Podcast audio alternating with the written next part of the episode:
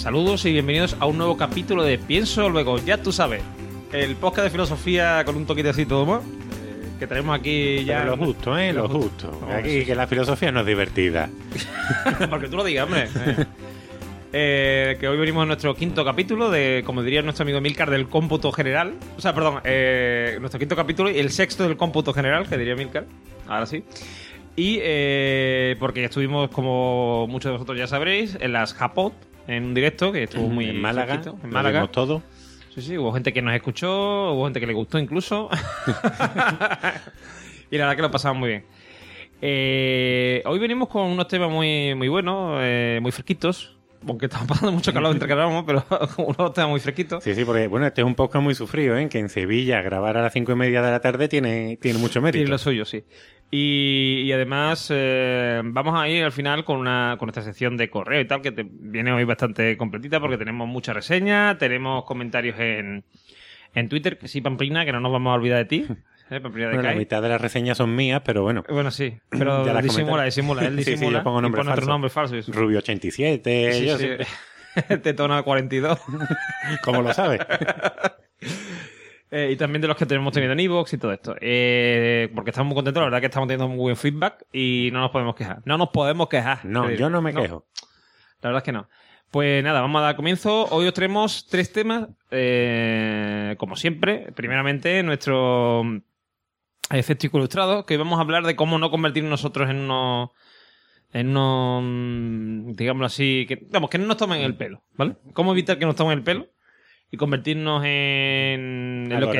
De la pseudociencia. Exactamente. Que tanto coraje nos da, pues vamos a intentar no convertirnos en eso.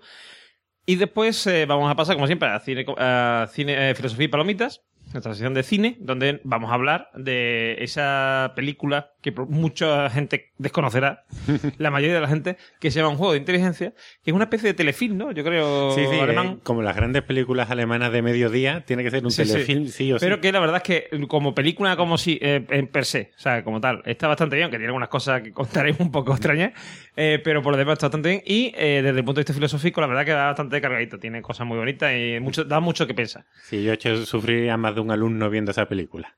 Correcto. Y después vamos a tener, eh, como siempre, eh, la tercera sección que lleva siempre a voz cantante aquí Don Juan. Don Juan, Don Juan, la puntita nada más.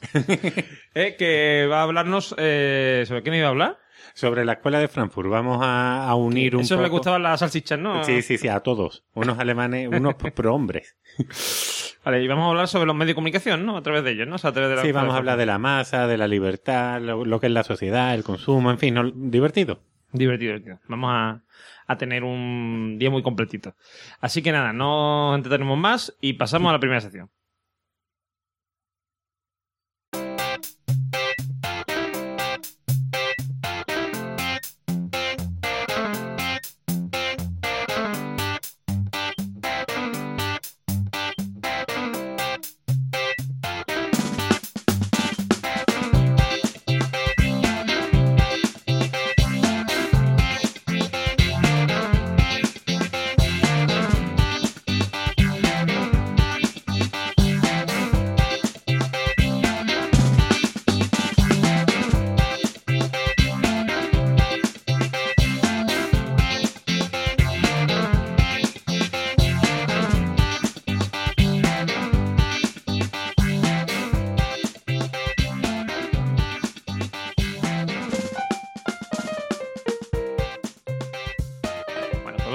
Ya con nuestra primera sección, eh, el escéptico ilustrado. Y hoy os traigo eh, una idea que me ha venido gracias a dos podcasts que yo escucho habitualmente, que son La Guardilla 2.0, Unos que es un chavales. sobre de unos chavales que están empezando. eh, y tal, eh, que hablan sobre cosas así de ciencia y cosas muy raras. Eh, El total que... Timinova y estas sí, cosas. Es el Cheminova y estas cosas. Y que, sobre todo Kike, Kike, que le gusta mucho el, que, el Cheminova, se lo quería coger a. Bueno, el Cheminova, ¿se, se entiende? O el Cheminova. A- Además, hay que decir una cosa. Mi primera intervención en un podcast fue en La Bordilla, Correcto, correcto, correcto. En casa de Abraham estuviste allí. en casa de Abraham. Estuve disfrutando, viendo cómo se hacía un podcast y, y me metieron el gusanillo por el cuerpo. Creo que era un gusanillo, no lo sé. Porque parte del cuerpo te lo metieron. bueno, eh, vamos a divagar. Y eh, os digo, eh, entonces, escuchando el último Guardilla, eh, del momento en que se graba esto, pues eh, ellos hablaron eh, con un señor que tiene un podcast que se llama... mm, ay, ahora se me olvidó cómo se llama el podcast, es el podcast del blog. Eh, Las mechas de Minerva. no. Ese, ese es mi blog, por cierto. Ah, o sea, ¿tú crees que va- van a llevar a Guardilla? Te van a llevar a ti tú no te has enterado, ¿no? No, no, no, pero ya que estabas hablando de blog, digo, pues voy a hablar de mi blog. ¿Qué mal puedo hacer? Se llama el blog. ¿Qué mal Mm. puedo hacer? Pues este blog eh, va sobre las pseudociencias y tal. Entonces, este hombre, eh, una de las cosas que dijo, estuvo muy interesante, la verdad. Y una de las cosas que dijo, que a mí me, me llegó rápidamente, es que cualquiera, incluso él mismo, o lo- la gente de la guardilla, o yo mismo, no está, ninguno de nosotros estamos exentos en caer en, en las pseudociencias y en, la, digamos, en las creencias no lógicas en un momento dado, ya sea por una situación límite, por ejemplo, que tengamos una enfermedad grave y pensemos que, mm, que un negro con la tranca de 5 metros nos la meta nos puede curar, por no ejemplo. sirve para nada. Correcto. Igual a lo mejor piensa, piensa así, por lo menos hay gente que pensará que te sientes mejor, ¿vale? bueno, sentarse no sé si te sentas Senta- bueno, mejor. sentirte, sentirte. Ah, Sentarte vale. tendrías problemas, sí, correcto.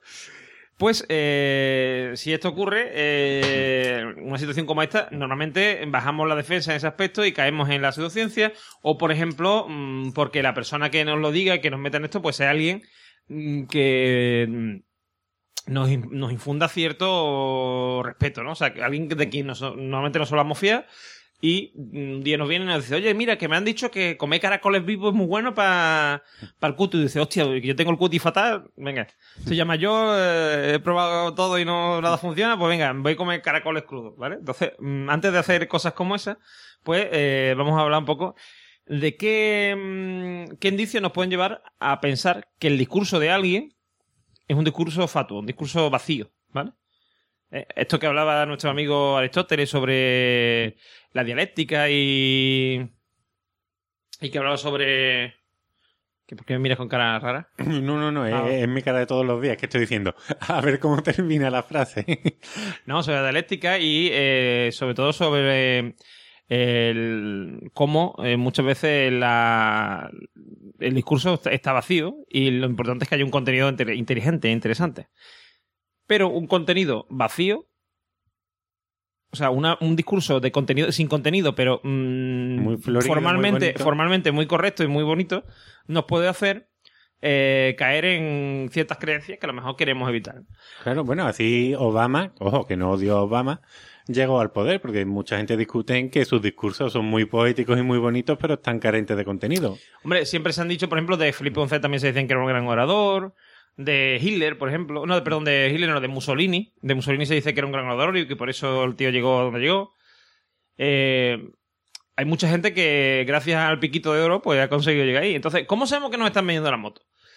Pues mira, hay yo creo que mm, distintas alarmas que podemos tener en cuenta. La primera alarma es cuando no se citan fuentes. ¿Vale? se dice, por ejemplo. Ah, porque perdón, ya me estoy yendo por la. En la segunda, he dicho que me había inspirado en dos podcasts. El segundo podcast es el de uno que tiene nuestro amigo Sune, de los muchos que tiene, de los 7504 Ujú. que tiene Sune, pues eh, uno que se llama Cuando los niños duermen, que habla sobre paternidad, tal y cual. Además podría ser un título perfecto de una película de miedo. Sí, sí, cuando. O sea, la verdad que sí, cuando, Cuando los niños duermen. duermen. Los, padres se convierten en insectos. No me digas eso. Sí. Y Van así como los mantis religiosos allí a, la- a la, a la cuna del niño. Bueno, total, que, que esta gente, el, el Inoue, que es su mujer, pues hablan sobre temas de paternidad, sobre cómo cuidar a los niños, mm, etcétera. Entonces, han tenido un capítulo, el último capítulo muy interesante porque se han ido a, un- a unas conferencias sobre niños y tal, sobre el tema de educación infantil, orientado a padres y eso. Y eh, había un señor que es neuropsicólogo, según se denomina él, mm, que eh, decía que la tecnología era muy mala. Era muy mala para los niños, tal cual. Y yo no digo que, o sea, yo no digo que él mm, no tenga razón, ¿vale? Pero sí digo que utilizó una serie de técnicas que estaban claramente orientadas a conseguir que su audiencia pensara como él al final de su discurso. ¿Vale? Eh, probablemente incluso os cuelgue el, el audio de, en, en el post, os cuelgue el audio de este hombre que, está, que anda por ahí. eh, que me ha pasado el amigo Sune, que se escucha regular, pero sí, porque su, su teléfono hace cosas raras con los audios. Al principio se escucha con unas palabras que van y vienen, pero bueno. La psicofonía Eh, se- típica. sí, sí, una psicofonía, parece que está hablando de una psicofonía, correcto. Pero se entiende bastante bien a partir de cierto momento y la verdad es que es interesante. Lo que dice y cómo lo dice, sobre todo. A mí por lo menos me interesa mucho cómo lo dice. Entonces, de esto, yo saqué la siguiente conclusión. Es interesante que tengamos herramientas para saber cuándo nos están vendiendo la moto. Claro. ¿Cuáles son, ¿Cuáles son estas alertas, estos mm, disparadores, digamos, que se nos tienen que venir a la cabeza cuando vemos estas cosas? Como estaba diciendo antes, lo primero es cuando habla y no dice la fuente. Por ejemplo, yo ahora puedo decir, eh, pienso luego yo, tú sabes, está considerado el mejor podcast de filosofía según varios medios de comunicación. Ahora, yo no digo qué medios de comunicación son, Internacionales. internacionales, correcto, por ejemplo, ¿no? Entonces, a lo mejor uno puede ser un blog que tiene mi madre, que dice que bueno es el podcast de su hijo, ¿sabes? Otro es el de a lo mejor tu señora, que dice que mi marido que bien, eh, que bien habla, Que bien habla, que ¿sabes? magnífico. Y otro a lo mejor es de uno que es súper amigo mío y otro a lo mejor uno que le hemos pagado. ¿Vale? Entonces, esto es una... O sea, cuando tú no dices las fuentes de... de- o sea, mm, normalmente si, si alguien hace una... eh, una conferencia, porque claro, tú puedes decir, bueno, una conferencia no te va a poner allí a decir la fuente, efectivamente, pero normalmente eh, o bien se redacta un- posteriormente un, algún tipo de escrito, o bien eh, muchas veces eh, al final de la, entre- de la esto se sube o bien a, Squid, que es un, una, vamos, una página que es para presentaciones y tal, eh, o bien eh, directamente se muestran allí en la pantalla y después tú te dicen a lo mejor una dirección en la- el blog de la persona o lo que sea y tú te puedes descargar allí la bibliografía tal y cual. Y se dice, ¿no? Se dice, oye, que la bibliografía está en tal sitio. Este señor no di yo por lo menos no lo escuché. No cita, no cita No fuente. cita. Entonces, habla de varias cosas.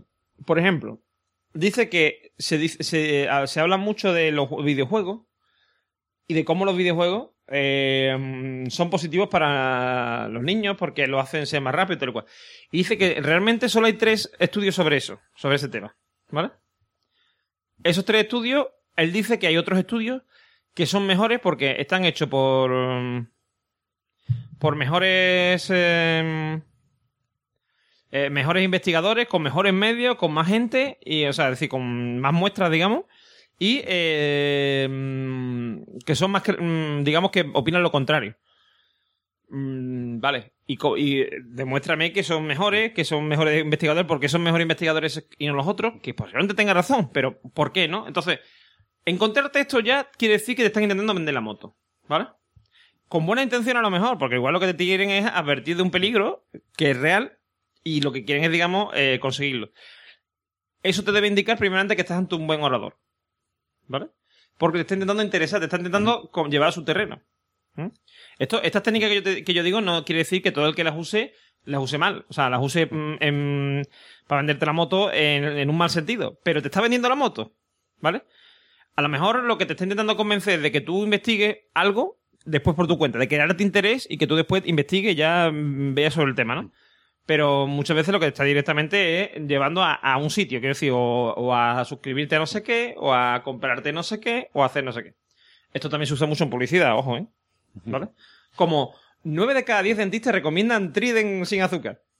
¿Qué 9 de cada 10 dentistas son esos? ¿Qué, qué, ¿De dónde han sacado ese informe? Es un estudio mundial. Y cuando, y cuando lo pone abajo, pone. Ahora te pones a leerlo las letras pequeñas, lo grabas no en VHS, sino en TT o algo, porque si no, no se ve bien. de los chicas que son. Lo, lo y lo paras. Ves tú que pone.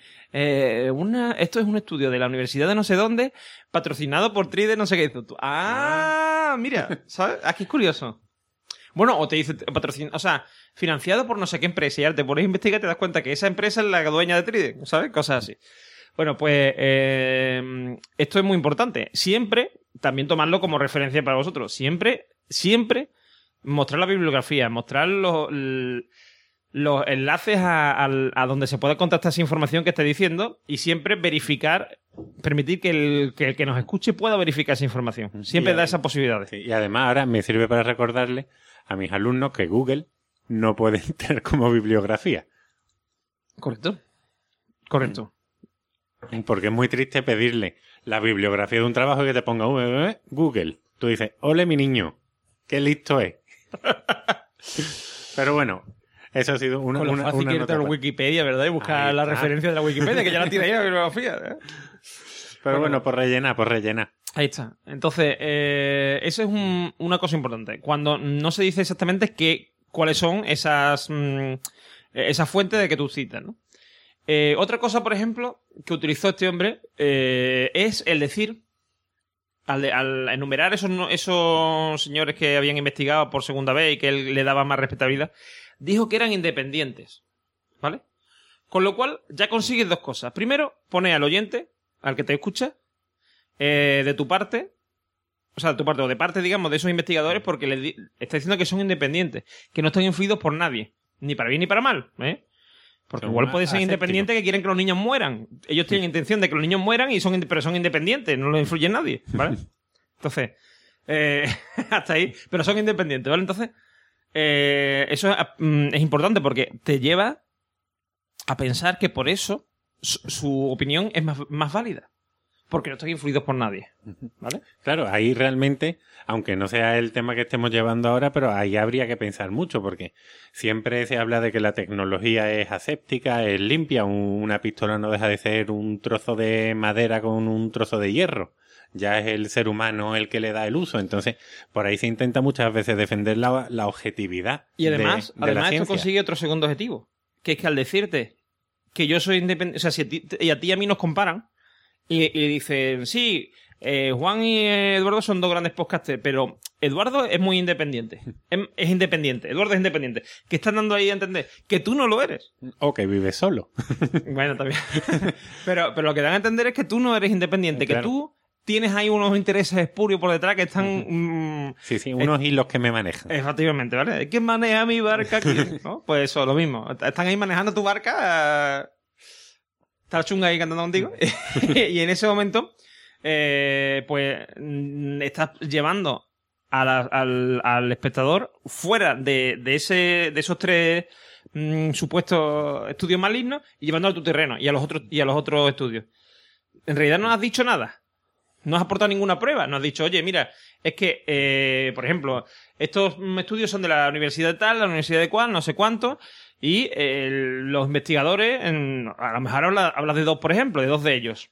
Por ejemplo, ¿no? Decir, no, mira, el estudio 1 y el estudio 2 son de la universidad de, yo qué sé, de... de Stanford. de Stanford y esta otra es de la Universidad de Granada. Y están llevados por em, dos... em, está financiado por las propias universidades, no está financiado por ninguna empresa externa, ¿vale?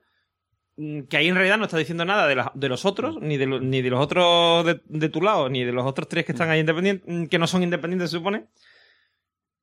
Y además está diciendo también, porque dice tú, por el profesor no sé cuál y el profesor no sé qué, tal, que son, son conocidos porque tal, tal. Das un poco de background, o sea, de, de, de, de fondo de lo que Sí, de contextualizar realmente lo entonces, que y ahí está dando haciendo. información. Esa información es útil. Cuando no te dan esa información es porque no interesa. Ya sea porque a lo mejor si te dice, no, es que mira, es la Universidad de Roquefort, ¿sabes?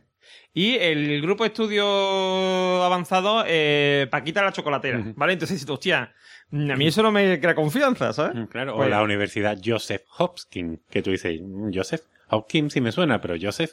Entonces, claro, realmente muchas veces nos intentan meter citas falsas, bueno, más que citas, referencias falsas, porque. Y la forma de maquillarla es haciéndonos un- creer que existe una universidad que es independiente o simplemente le cambian una R por una S, suena igual, aunque en mi acento sevillano, pero en mi cabeza estaba bien escrito.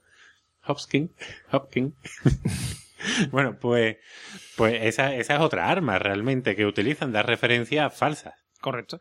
Después usa otra cosa, que es que en un momento dado, que es una, esta es una segunda alarma que nos debe saltar cuando escuchamos algo como esto, es no hacer ninguna referencia, como he dicho antes, nada. Pero de pronto dice, no, sí, porque publicaron en la. en la. mm, en la revista Nature. em, publicaron un artículo que decía tal cosa. No te dicen ni quién lo ha publicado, ni en qué está basado, ni nada. O sea, no te dice nada más que fue en la revista Nature. Entonces dices tú, oh, es Nature, Nature para los amigos. Pues entonces es que es algo de puta madre. Bueno, pues de puta madre, por ejemplo, ahí en, en la revista Nature, se le- creo que fue a ellos, o a ellos, no, o al New York Lancet eh, Medicine o algo de eso, no, el Annals of Medicine de no sé qué, a, bueno, a una revista de estas eh, muy puntera, no sé qué, se les coló, por ejemplo, lo del tema de lo de, la, lo de, las vacu- de que las vacunas provocan autismo, ¿vale? Es decir, que salga en un medio como Nature o como Science, o etcétera, no quiere decir que sea verdad. ¿Eh? Es decir, puede ser que se publique y a los dos días lo retiren.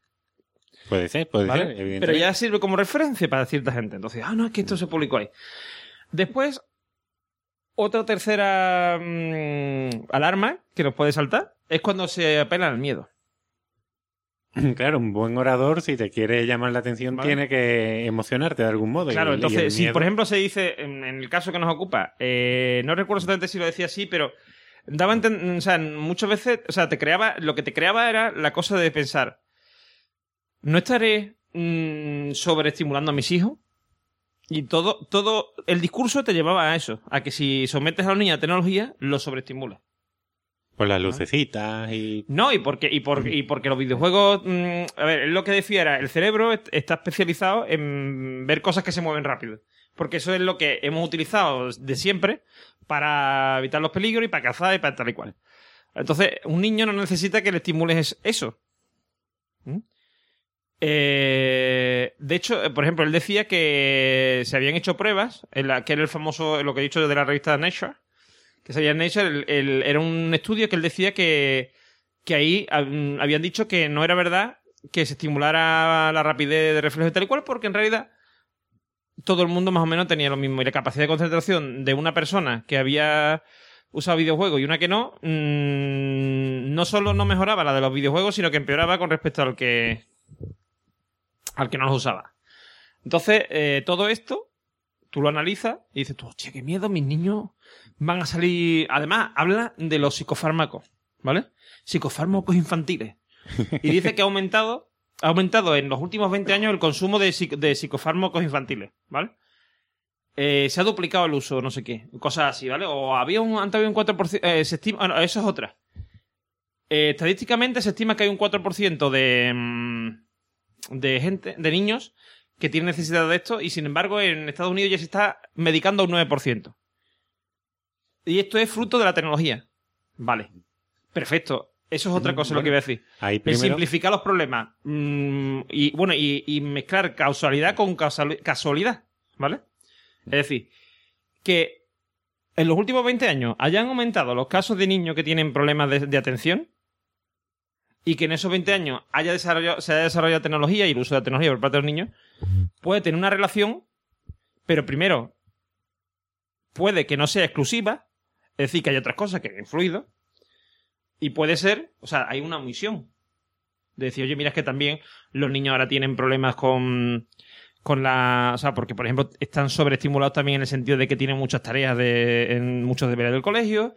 Aparte, hacen extravidad- eh, actividades extraescolares. Eh, la vida en general, todos estamos más nerviosos ahora. Incluso los que se han criado jugando a los pinipón. ¿Vale? Todos tenemos una vida más frenética, con lo cual la de los niños también.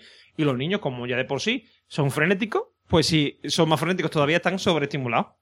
Tienen problemas de atención, tienen problemas de hiperactividad, etcétera, etcétera. Es algo normal porque quizá la vida que llevamos no es la mejor del mundo. Independientemente de la tecnología. Igual la tecnología es un, es un aspecto más dentro de ese mundo vertiginoso. Pero es que estamos en una sociedad que se mueve rápido y que provoca ese tipo de efectos. Después otra cosa, por ejemplo, a observar. Fijaros en que dice, en los últimos 20 años, ¿vale?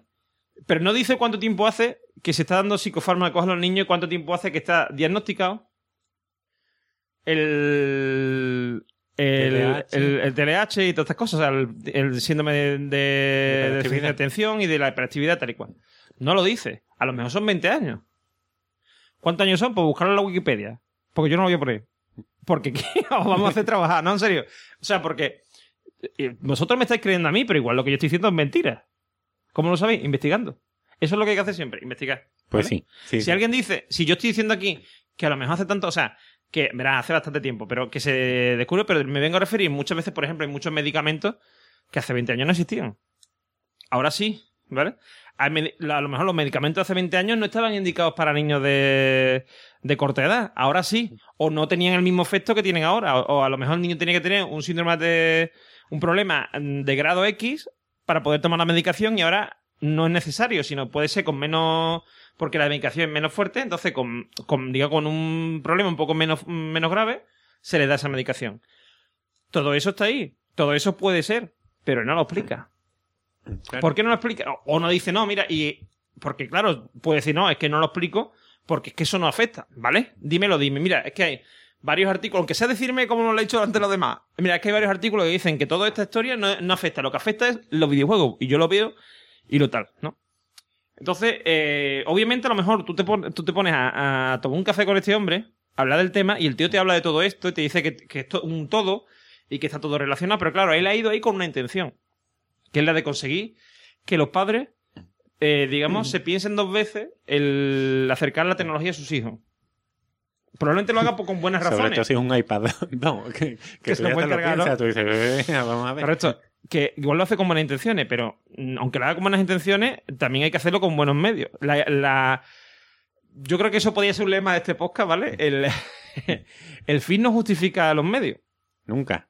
Nunca. Entonces, si quieres tener un público inteligente, trátalo de forma inteligente. Hazlo investigar. Hazlo mm, interesarse sobre el tema. Claro, que eso se va a conectar mucho con la segunda parte ahora de cuando hablemos de la película de un juego de inteligencia. correcto, correcto. Entonces, Aquí hilamos muy fino en este podcast. sí, sí, le damos muy fino. Eh, cada vez nos salen más temáticos, tío. Sí, sí, sí. Oye, conseguir que Fernando Sabater nos haga los guiones es complicado, pero ahí está, ¿eh? Este hombre es puntual y rinde. Sí, sí, sí. Ojalá, ojalá. Sé que nos Nos escucha, pero alguien algún lo- día. Nos hiciera, nos hiciera alguien los guiones, que no fuera Sabater, pero que fuera. bueno, eh, entonces, eh, cabe pensar, ¿y hay algo más en general que nos pueda mm, llevar una alarma más? Sí, la insistencia. Cuando te estás repitiendo la misma idea una y otra vez, una y otra vez, una y otra vez, de distintas formas, mm, también hay que estar alerta. Probablemente nos esté intentando vender la moto. Vosotros pensáis siempre en un vendedor de enciclopedia. O en un vendedor en general. Un tío que te está intentando vender un coche. O que o una, o una persona, una tía que te llama, una teleoperadora esta. Buenas tardes, le llamo de Movistar. Que queremos hacer una oferta estupenda, maravillosa de la muerte. ¿Usted cuánto paga? Bueno, pues eh, esa gente que te llama, ¿vale? Va a utilizar también estas técnicas. El, el de la enciclopedia, entonces. Y esa gente los calamos rápido. ¿Sabes? Decimos, me está vendiendo la moto. Me está intentando vender la moto. Siempre, siempre. Eh, había un profesor en mi universidad que decía, has visto que no he usado referencia, ¿eh? que decía que... En nuestra universidad. en nuestra universidad, que decía que, que muchas veces una verdad es una mentira que se ha repetido muchas veces. Correcto. Y que te hagan creerte una o contarte una y otra y otra vez lo mismo, al final te lo acabas creyendo, que eso no llega a ser ni más ni menos que el principio de la novela esta de 1984 o, o en Un Mundo Feliz, pero bueno, sobre todo en Y 1984. tenemos también un profesor que decía que lo que diferencia al loco del cuerdo es la intersubjetividad. Es decir, que lo que ve el loco nada más que lo ve el loco y lo que ve el cuerdo nada más que lo ve, lo ve todo el mundo, ¿vale? Cuando una cosa que es lógica y normal, como por ejemplo pensar que si tomas agua con azúcar no te vas a curar de nada, ¿vale? Bueno, de la agujeta, ¿no? De la agüeta, bueno, tampoco dicen que no, porque no Vaya por que, no tiene que, ver, que son micro roturas. Entonces, si, si tú piensas que, que eso es así, porque es lógico, vale, y lo piensa todo el mundo muy bien. Eres una persona normal, no estás loco, pero eres cuerdo. Pero si al final lo termina pensando todo el mundo, aunque tú tengas razón y los demás no, el loco eres tú. Yo siempre digo que en, en- en el mundo de los, de los ciegos, el tuerto no es el rey. Que eso creo que lo he dicho yo alguna vez aquí. El tuerto es un loco, porque ve cosas que los demás no ven. Y dicen, ¿cómo, cómo, cómo, cómo que hay colores? ¿Cómo? ¿Tú qué dices? Si, a ver, que levante la mano quien los ve. Todo el mundo, no, no, no. Entonces, el loco, el, el, el tu- el tuerto sería un loco. Depende cómo use sus poderes, su poder de visión. Claro, mira, a Galileo le pasó algo parecido. Él no inventó el telescopio, pero él fue uno de los pocos o de los primeros que se dio cuenta que usando el telescopio se veía mucho más que podían ver los ojos y los otros astrónomos que habían no veían lo que él veía. Y entonces eh, él se dio cuenta que nosotros vemos lo que queremos ver, no, no lo que está ahí. No, muchas veces no estamos preparados para ver o entender las cosas. Tiene que venir un loco como Galileo para decirnos, no, mira, eso está ahí. El sol tiene manchitas. O, o decirnos eso, Precisamente, eso que no ves con los precisamente ojos. esa es, la, esa es la intención de esta, de esta sección, que es, digamos, que podamos abrir los ojos a otros para que vean las cosas que no ven. A Mm. aprenderles a usar el telescopio. Claro. Y, y bueno, eh, también, antes ya de, de ir concluyendo con esta Sí. sección, cuando eh, has, has hablado de lo- los tipos de discursos, muchas veces utilizan una figura o una forma lógica que es el paralogismo. Hacer creer o hacer pensar que un razonamiento es lógico, es decir, de dos conclusiones, se sigue eh, necesariamente una conclusión. Eh, he dicho de dos conclusiones, se sigue una conclusión. De ¿no? dos, de dos preposiciones, ¿no? Sí, sí. Se sigue una conclusión lógica, pero claro, si lo analizas realmente te das cuenta que no. Un ejemplo claro de paralogismo es aquel que te dice que, que para ganar la lotería tienes que comprar un décimo. Por lo que si yo compro un décimo, la conclusión es que me tiene que tocar la lotería. Y a mí todavía no me ha tocado. Y mira que he comprado cupones. Pues hay que analizar también en profundidad lo que se nos está contando. Eso, por ejemplo, Santo Tomás de Aquino, en sus cinco vías, en sus cinco demostraciones lógicas de la existencia de Dios, cometía paralogismo, que era la negación del infinito y situar en lugar del infinito una primera causa o un primer motor, que, que este era Dios. Pero bueno, eso ya lo iremos tratando en, en futuros podcasts. La figura de Santo Tomás y la Edad Media y todas estas cosas tan Eso bonitas. es muy bonito. ¿De dónde tenemos una especial Edad Media? Mira, podemos comentar, por ejemplo, la, el, el- ah, el nombre de la rosa, por ejemplo, Por ejemplo. que tiene muchas cosas interesantes. Y eh, hablar de nuestros amigos eh, los filósofos medievales, que también que tienen... eran un montón. La Edad Media fueron, fueron mil años. Es como en un libro de Michael Crichton que era. Eh, ahí como era, Viajeros del Tiempo, el rescate, rescate en el tiempo. Que, que te decía que la Edad Media no era una edad oscura. En la Edad Media se investigó y se desarrollaron muchas ciencias y muchos saberes. Pues podemos ir desmontando algunos mitos, que la filosofía en la Edad Media también existió. Sí, sí. Y era interesante. Y no todo mucho- era Dios. No, no, en absoluto, o sea, todo lo contrario. Bueno, pues yo creo que podemos aquí terminada esta sección. Recordad lo que os he dicho. Hay varias alarmas. eh, la re- te Falta de referencia. Falta de referencia, que te insista en el mismo tema, que, mm, digamos, te, te suelte así vagamente eh, nombres elocuentes de Einstein decía y no te dice que lo que, o sea, no te, no te da referencia a lo que Einstein decía, no sé, algún documento, no, no. Es que como esas frases de, por ejemplo, del Facebook. de- Anda que no he dicho yo tontería en mi vida. como por ejemplo esa frase del Facebook que te ve a, a- de- frases que pone eh, yo qué sé, por ejemplo, eh, Microsoft es el mejor, mm, la- eh, o sea, Microsoft Windows es el mejor sistema operativo del mundo. Albert Einstein, dices tú, me ¿Eh? que esto no es verdad. ¿Cómo puede ser esto?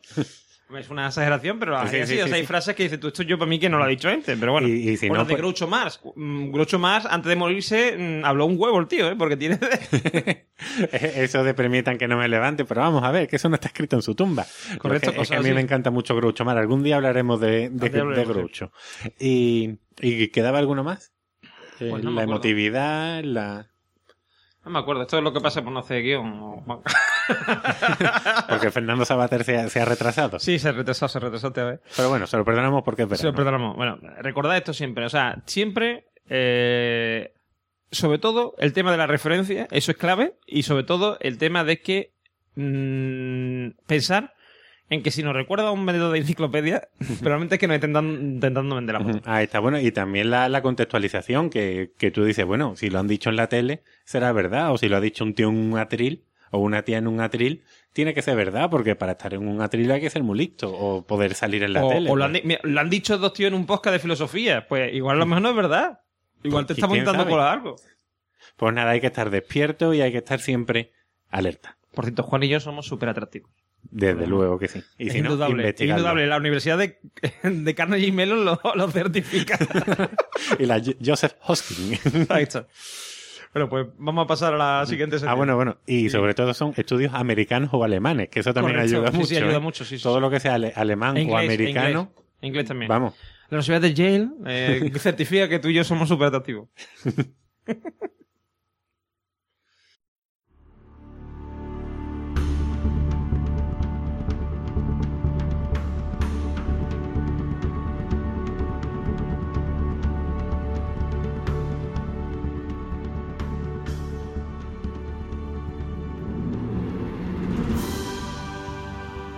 Ya estamos aquí con nuestra segunda sección, con filosofía y palomitas.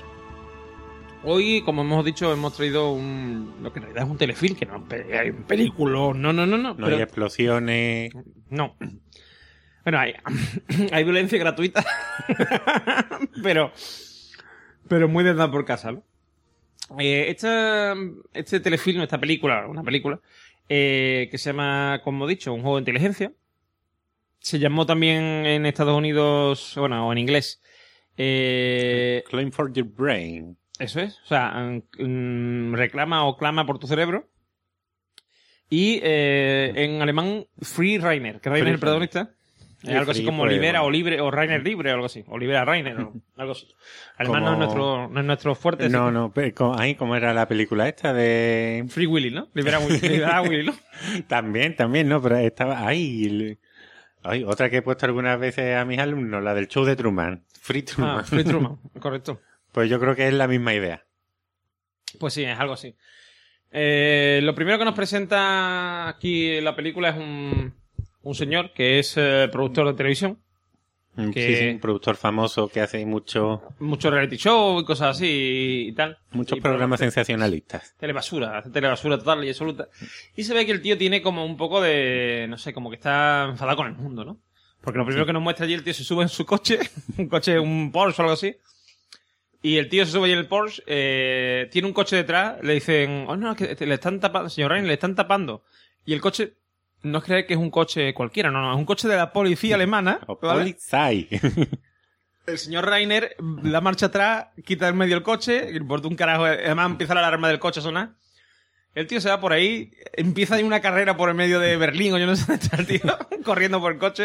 es harto de cocaína. Sí, sí, no, mientras que, bebe, mientras que bebe, bebe el whisky o el vodka o algo así. Bueno, sí, usará vodka o ginebra porque es incoloro. Y de vez en cuando muestra una pistola. que es una cosa totalmente. Y eh, esta escena inicial culmina en un momento clave y que para mí es, vamos, es referencia en el cine.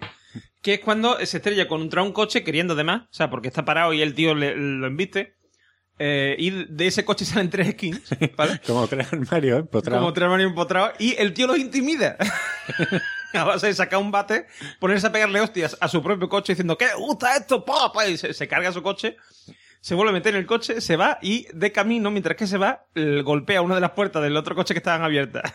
Con lo cual, eh, mayor cabreo para los tres. Eh, sí. que De, los hecho, es una presentación de personaje genial porque en cuatro minutos ya te han dicho cómo es este hombre. Sí. O por lo menos en el estado en que se encuentra. Porque después vamos a ver que en realidad él es muy diferente. Pero claro, él está, digamos, está desnaturalizado, está separado de su. Sí, de lo que él es alienado, como diremos Correcto. después.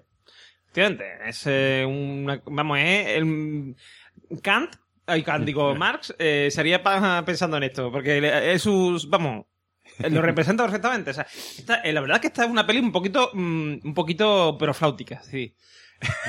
Bueno, eh, hay que decir que del- el director anteriormente había hecho Los Educadores, Educadores con K, que era más o menos un grupo de, de jóvenes que se meten en las casas en plan asalto para robarlas, pero lo que hacen es mover las cosas de sitio y dejarles notas como a la gente, a los ricos, porque no van a los pobres, sino eh, notas como el capitalismo va a acabar o bueno, es un director que por lo menos tiene un compromiso social, podríamos decir.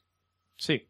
Y la verdad es que lo hace bastante bien. Eh, es una película mm, que dentro de lo cabe de que tiene que tener muy poco presupuesto y tal, y que tal, mm, consigue mm, representar bastante bien lo que intenta, ¿no? Porque eh, lo siguiente que vemos es a que llega él al estudio, otra vez, porque de hecho venía del estudio otra vez al estudio, una cosa un poco extraña. Pues no sé. Total, la cosa es que llega allí están haciendo como una especie de, de programa donde eh, mm, una señorita se va a casar con tres hombres, uno de, uno de tres, ¿vale? Pero la forma de elección no es otra que la rapidez de sus óvulos. De sus No, óvulos, no, o sea, de espermatozoides. Bueno, la idea es quedarse embarazada del que vaya del, del más rápido de todos. Correcto. Nada, aquí, aquí no hay amor, aquí hay No, dinero de por medio, que es el premio, y luego, pues quedarte embarazada de alguien. Y si no te gusta ese alguien, te aguantas porque es el concurso. Y además te pagan la inseminación, o sea, todo Mm, sí, sí, te sale, oye, Te sale un, un ahorro, ¿eh? Un ahorro. Un ahorro, la verdad que, hombre, que además una pasta, son mínimo 4.000 pavos, 3.000, 4.000 pavos, eso, o sea, que un ahorro bueno. Bueno, total, que, que él pues se ve que está, se droga, que tal, eh, y en un momento dado aparece eh, una señorita que se ve que es, eh, que tiene algún tipo de trauma tal y cual, que se ve durante todo el- toda esta presentación que hemos hablado, pues ella se ve allí como en un, como en un lago, que está haciendo allí ejercicio. Y este va a ser también un personaje clave, porque es quien consigue que Rainer digamos, eh, rompa ese, ese, ese, mm, esa, vamos, Sí, esa, esa dinámica de actitud que tiene de autodestrucción tal y cual, y se dé cuenta que en realidad es que no le gusta lo que está haciendo. Claro, ¿vale? va, a ser- va a tener una epifanía este hombre, llegado un momento en la película en el que de un modo abrupto o violento se o va a dar cuenta. Ella, de- ella primero mm, se encuentra con, o sea, lo, lo busca él, que va con su mujer, y lo intenta, o su pareja, Sí. y lo intenta matar con un, de un cuchillo y en la espalda, y no se atreve, entonces se sale corriendo y se va. Como no se atreve de esa forma, lo que dice, ¿qué voy a hacer? Pues me voy a estrellar contra él con el coche. Entonces, eh, en un momento dado, se estrella, como ya el Porsche de este hombre está ya hecho una mierda porque se la ha cargado él, pues él- ella lo termina de cargar y se estrella contra el coche de Rainer. Y eh, van los dos al hospital. Ahí es cuando empezamos ya a ver a Rainer realmente como es. Es decir, como un tío sensible, entre comillas, eh, que en realidad está preocupado porque en un momento dado en que le dice una frase, o sea, va a verla, él va a verla ella allí en el hospital porque están los dos ingresados y eh, le dice, no vas a conseguir odiarme más que me odio yo. Una frase así similar. Entonces tú te das cuenta que él en realidad no está. Todo lo que hace, todas estas cosas, todo lo de ir borracho por ahí bebiendo mientras que enseña una pistola y bebe, eh, no es otra cosa en realidad que una forma de no pensar en que lo que hace no le gusta. Claro, es una autodestrucción porque se odia a sí mismo. Es Efectivamente. como un living Las Vegas, pero, pero, acelerado, acelerado y acelerado.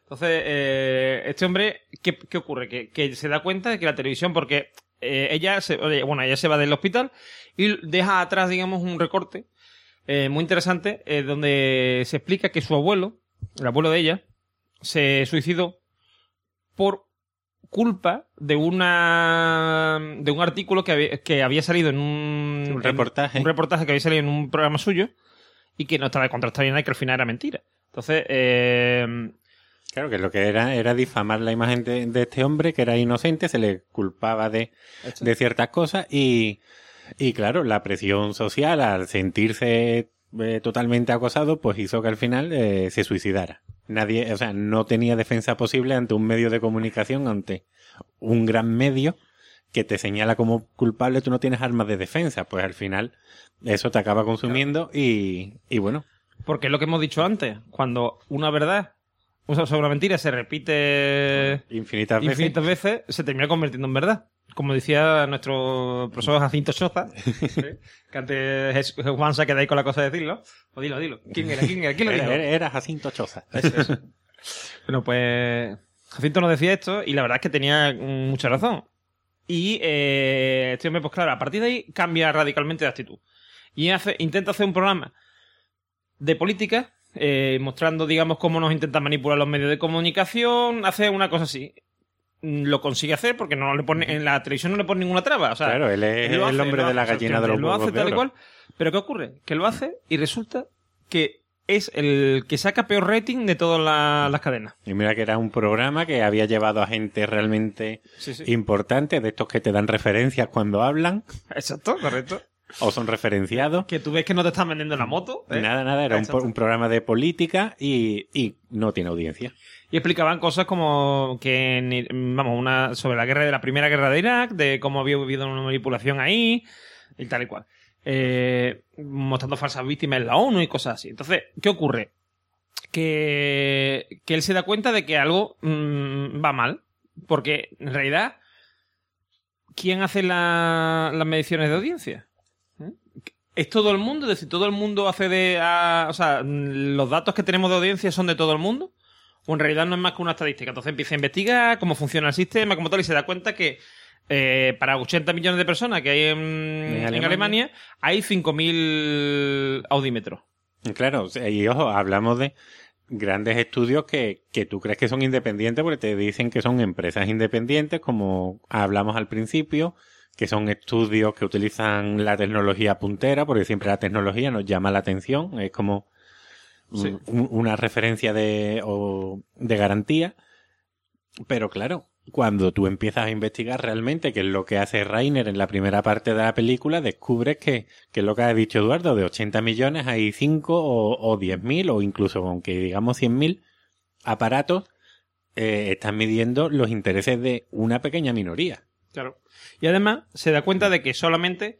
Eh, o sea, ahí no tienen acceso todo el mundo, porque, por ejemplo, los, eh, los extranjeros, solamente por el hecho de serlo, no tienen acceso a esa máquina. La gente que no paga el impuesto de la tasa, digamos, de por ver la tele, que es una, una tasa que hay en algunos países de Europa, entre ellos Alemania, tampoco tienen derecho, con lo cual, si tu hogar es un hogar de un, de un parado, o eres estudiante, o, o eres un jubilado que no paga esa tasa porque está exento, entonces, ¿qué ocurre? Que no, no puede, o sea, no, no vas a ser muestra. Claro, entonces no estás No realmente tu opinión. mostrando la opinión de grandes sectores, de grandes grupos, como pueden ser los juveniles, y de sus intereses. Entonces, para ir abriendo un poco, eh, mm, podemos decir que él, digamos, se da cuenta que aquí hay, aquí hay gato encerrado, ¿vale? Entonces empieza, se une primeramente a esta muchacha, porque él ya se presenta un día en su casa, y entonces pues le dice lo que está investigando, le dice de qué va el tema, ella se, ve implicada, digamos, porque claro, ella es una afectada por eso, porque en realidad el programa que, que ella, o sea, que hundió a su abuelo en la miseria y lo hizo suicidarse, mm, era, digamos, era provocado por ese tipo de manipulación. Y entonces, pues, nos vemos ante el, mm, digamos, la determinación de ellos dos de ver cómo pueden cambiar las cosas. Y lo primero que, dic- que dicen es, tenemos que conseguir un audímetro. Se van a la empresa de los audímetros, allí él consigue, Reiner consigue uno allí así... Como dijimos. como dijimos. Y eh, el de seguridad que lo intenta detener, al final se une a ellos dos, porque es un rayado que después se ve posteriormente, Es justo un después, amante de la conspiración. de las conspiraciones, piensa que todo es una conspiración, es ma- magufo total, pero vamos, además es hacker informático, o sea, lo tiene el hombre, lo tiene todo. Que tiene un Spectrum 128K, ¿eh? Tiene allí dos o tres ordenadores en su casa. Y después una cosa muy, muy útil y muy esto que es una tapa en la bañera, ¿vale? Con, mm, con una capa de metal para que no penetren ahí la onda electromagnética, donde él se, cuando tiene miedo se mete dentro, ¿vale? Es un tío bastante curioso. Entonces, a partir de ahí, eh, por ir acelerando un poco, ellos tres se empiezan a meter en una dinámica de ver cómo pueden eh, modificar el sistema, porque piensan en sustituir los, los aparatos, primeramente, buscan un grupo de gente, hacen una entre los parados de por allí, hacen una especie de casting y cogen a los peores, yo creo. Claro, a las personas que están apartadas de la sociedad, que luego hablaremos Claro. en la tercera parte de ellos, que aquí está todo muy hilado. Sí, claro. Entonces, eh, esta gente empieza allí a, a instalar los. O sea, a cambiar los euroconectores, pero se dan cuenta que, que primero eso tiene un coste muy elevado, porque claro, cada euroconector es un pastón. Claro, euroconector quiere decir cada. Hombre, que en el chino son baratos, hombre, Eduardo. No, quiero decir cada euroconector, no, cada. Cada audímetro. audímetro. Es, es un pastón. Entonces, y hay que no solo tenerlo, sino también modificarlo y tal y cual. Claro, porque la idea era que Rainer se gasta toda su fortuna en comprar aparatos y con el grupo este, pues cada uno se reparte una sección de, del país y tienen que cambiar los, los audímetros. Pero ven que es un desastre porque empiezan. a- a- tienen desde accidentes con gente, eh, tienen problemas, o sea, un coñazo, porque claro, tienes que entrar en la casa de la gente. Y entonces se le ocurre hacerlo eh, de forma eh, distinta. En vez de alterar el audímetro en sí, lo que cambian es el nodo telefónico, digamos, o sea, hacen una modificación en, el nodo, en la central de datos al que retransmite esto, que son las típicas setas estas, o sea, setas, los típicos postes telefónicos llaman postes, bueno, postes no sé cómo llaman, los armarios técnicos que hay en medio de las calles, ¿vale? Con, por ejemplo, de Telefónica o de Yastel y cosas así. Bueno, pues eh, hay unos que son... Vamos, donde tú veas carteles de clases particulares y ofrece Correcto. señora pan- pues eso. se ha perdido perro y todas esas cosas. Pues ahí, en, en esos cacharritos bajitos así eh, de cemento, pues ahí eh, ellos empiezan a hurgar y empiezan a cambiar las conexiones de forma de que en vez de ir a la central de esta gente, eh, va hacia ellos. Y ellos lo que, o sea, y ellos lo que hacen es emitir a, a los otros, a, a la central de, de los audímetros, directamente.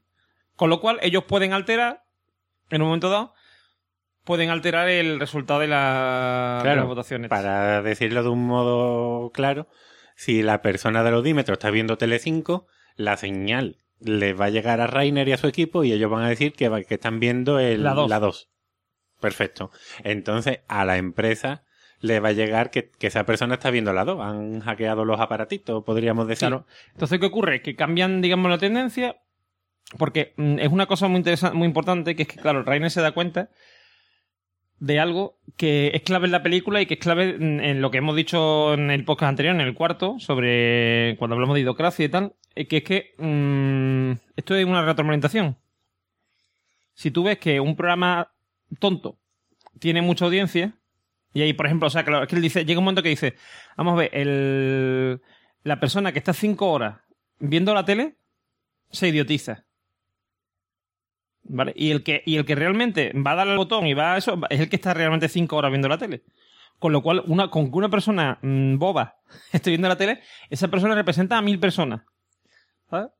Entonces, eh, nada más que un 20% de esa gente mm, sean, o sea, digamos, estén idiotizadas por la televisión, ese 20% va a influir para que esos tipos de programas suban su audiencia y por lo tanto se considere que eso eh, que son los que más se ven, tal y cual, los que van a dar dinero y se hagan más programas de ese tipo. Claro. Cuanto más programas de ese tipo, más gente tonta hay, hay bueno, idiotizada y mm, mayor audiencia tienen ese tipo de programas. Zombificada, como al final en esta en Zombies Party, que título más malo.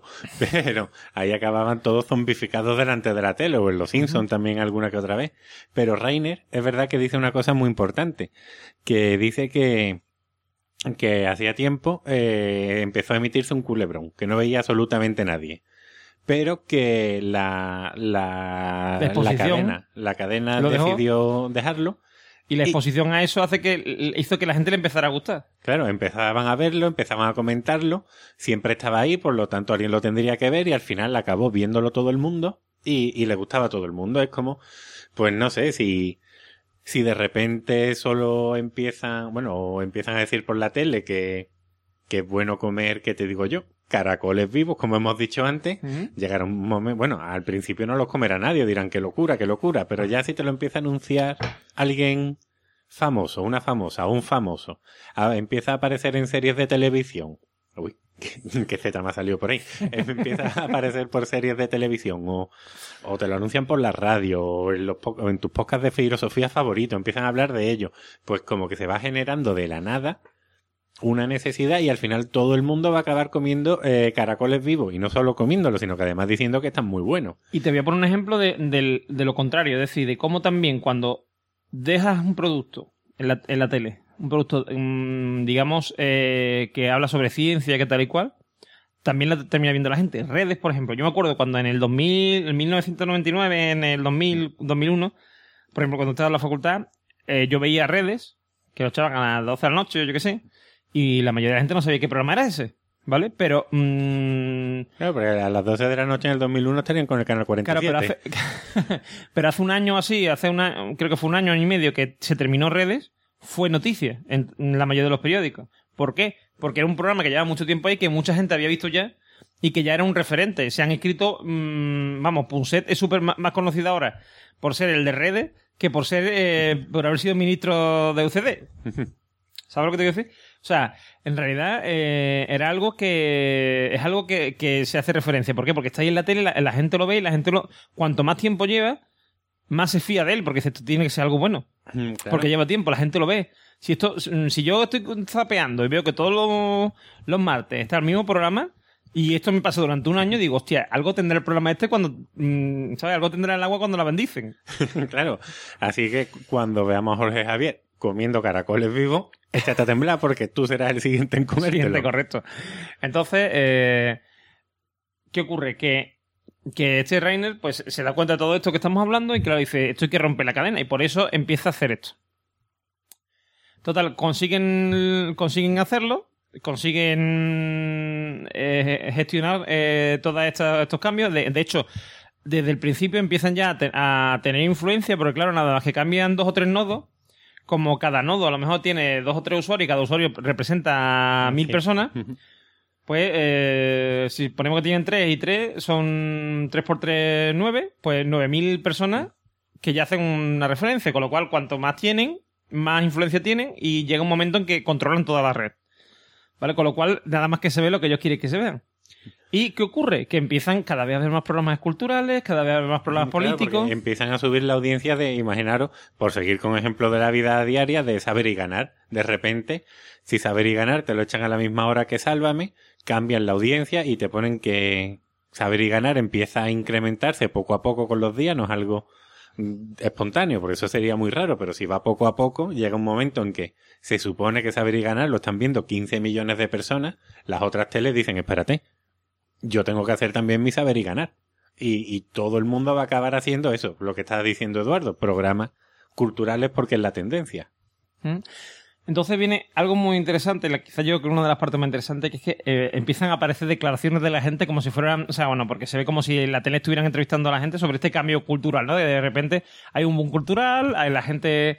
eh, ocurre una cosa muy curiosa, es que mucha gente que veía mucho la tele deja de ver la tele en absoluto porque dice que para pensar, digamos, ya tiene bastante con lo suyo, con sus problemas, que ellos lo que buscaban era abstraerse de sus problemas, y entonces se dedican a pintar, a salir a hacer deporte a la calle, a, O- hacer teatro y cosas así. O, sea, es o a decir, leer, o bueno, hay Correcto. gente, la gente que, que, que amaba el Sálvame, como no quiere ver programas culturales, deja de ver la tele y... pero a la vez termina, de- en realidad, aunque no- ellos no quieran, terminan culturizándose también, porque terminan haciendo actividades más provechosas que ver la tele.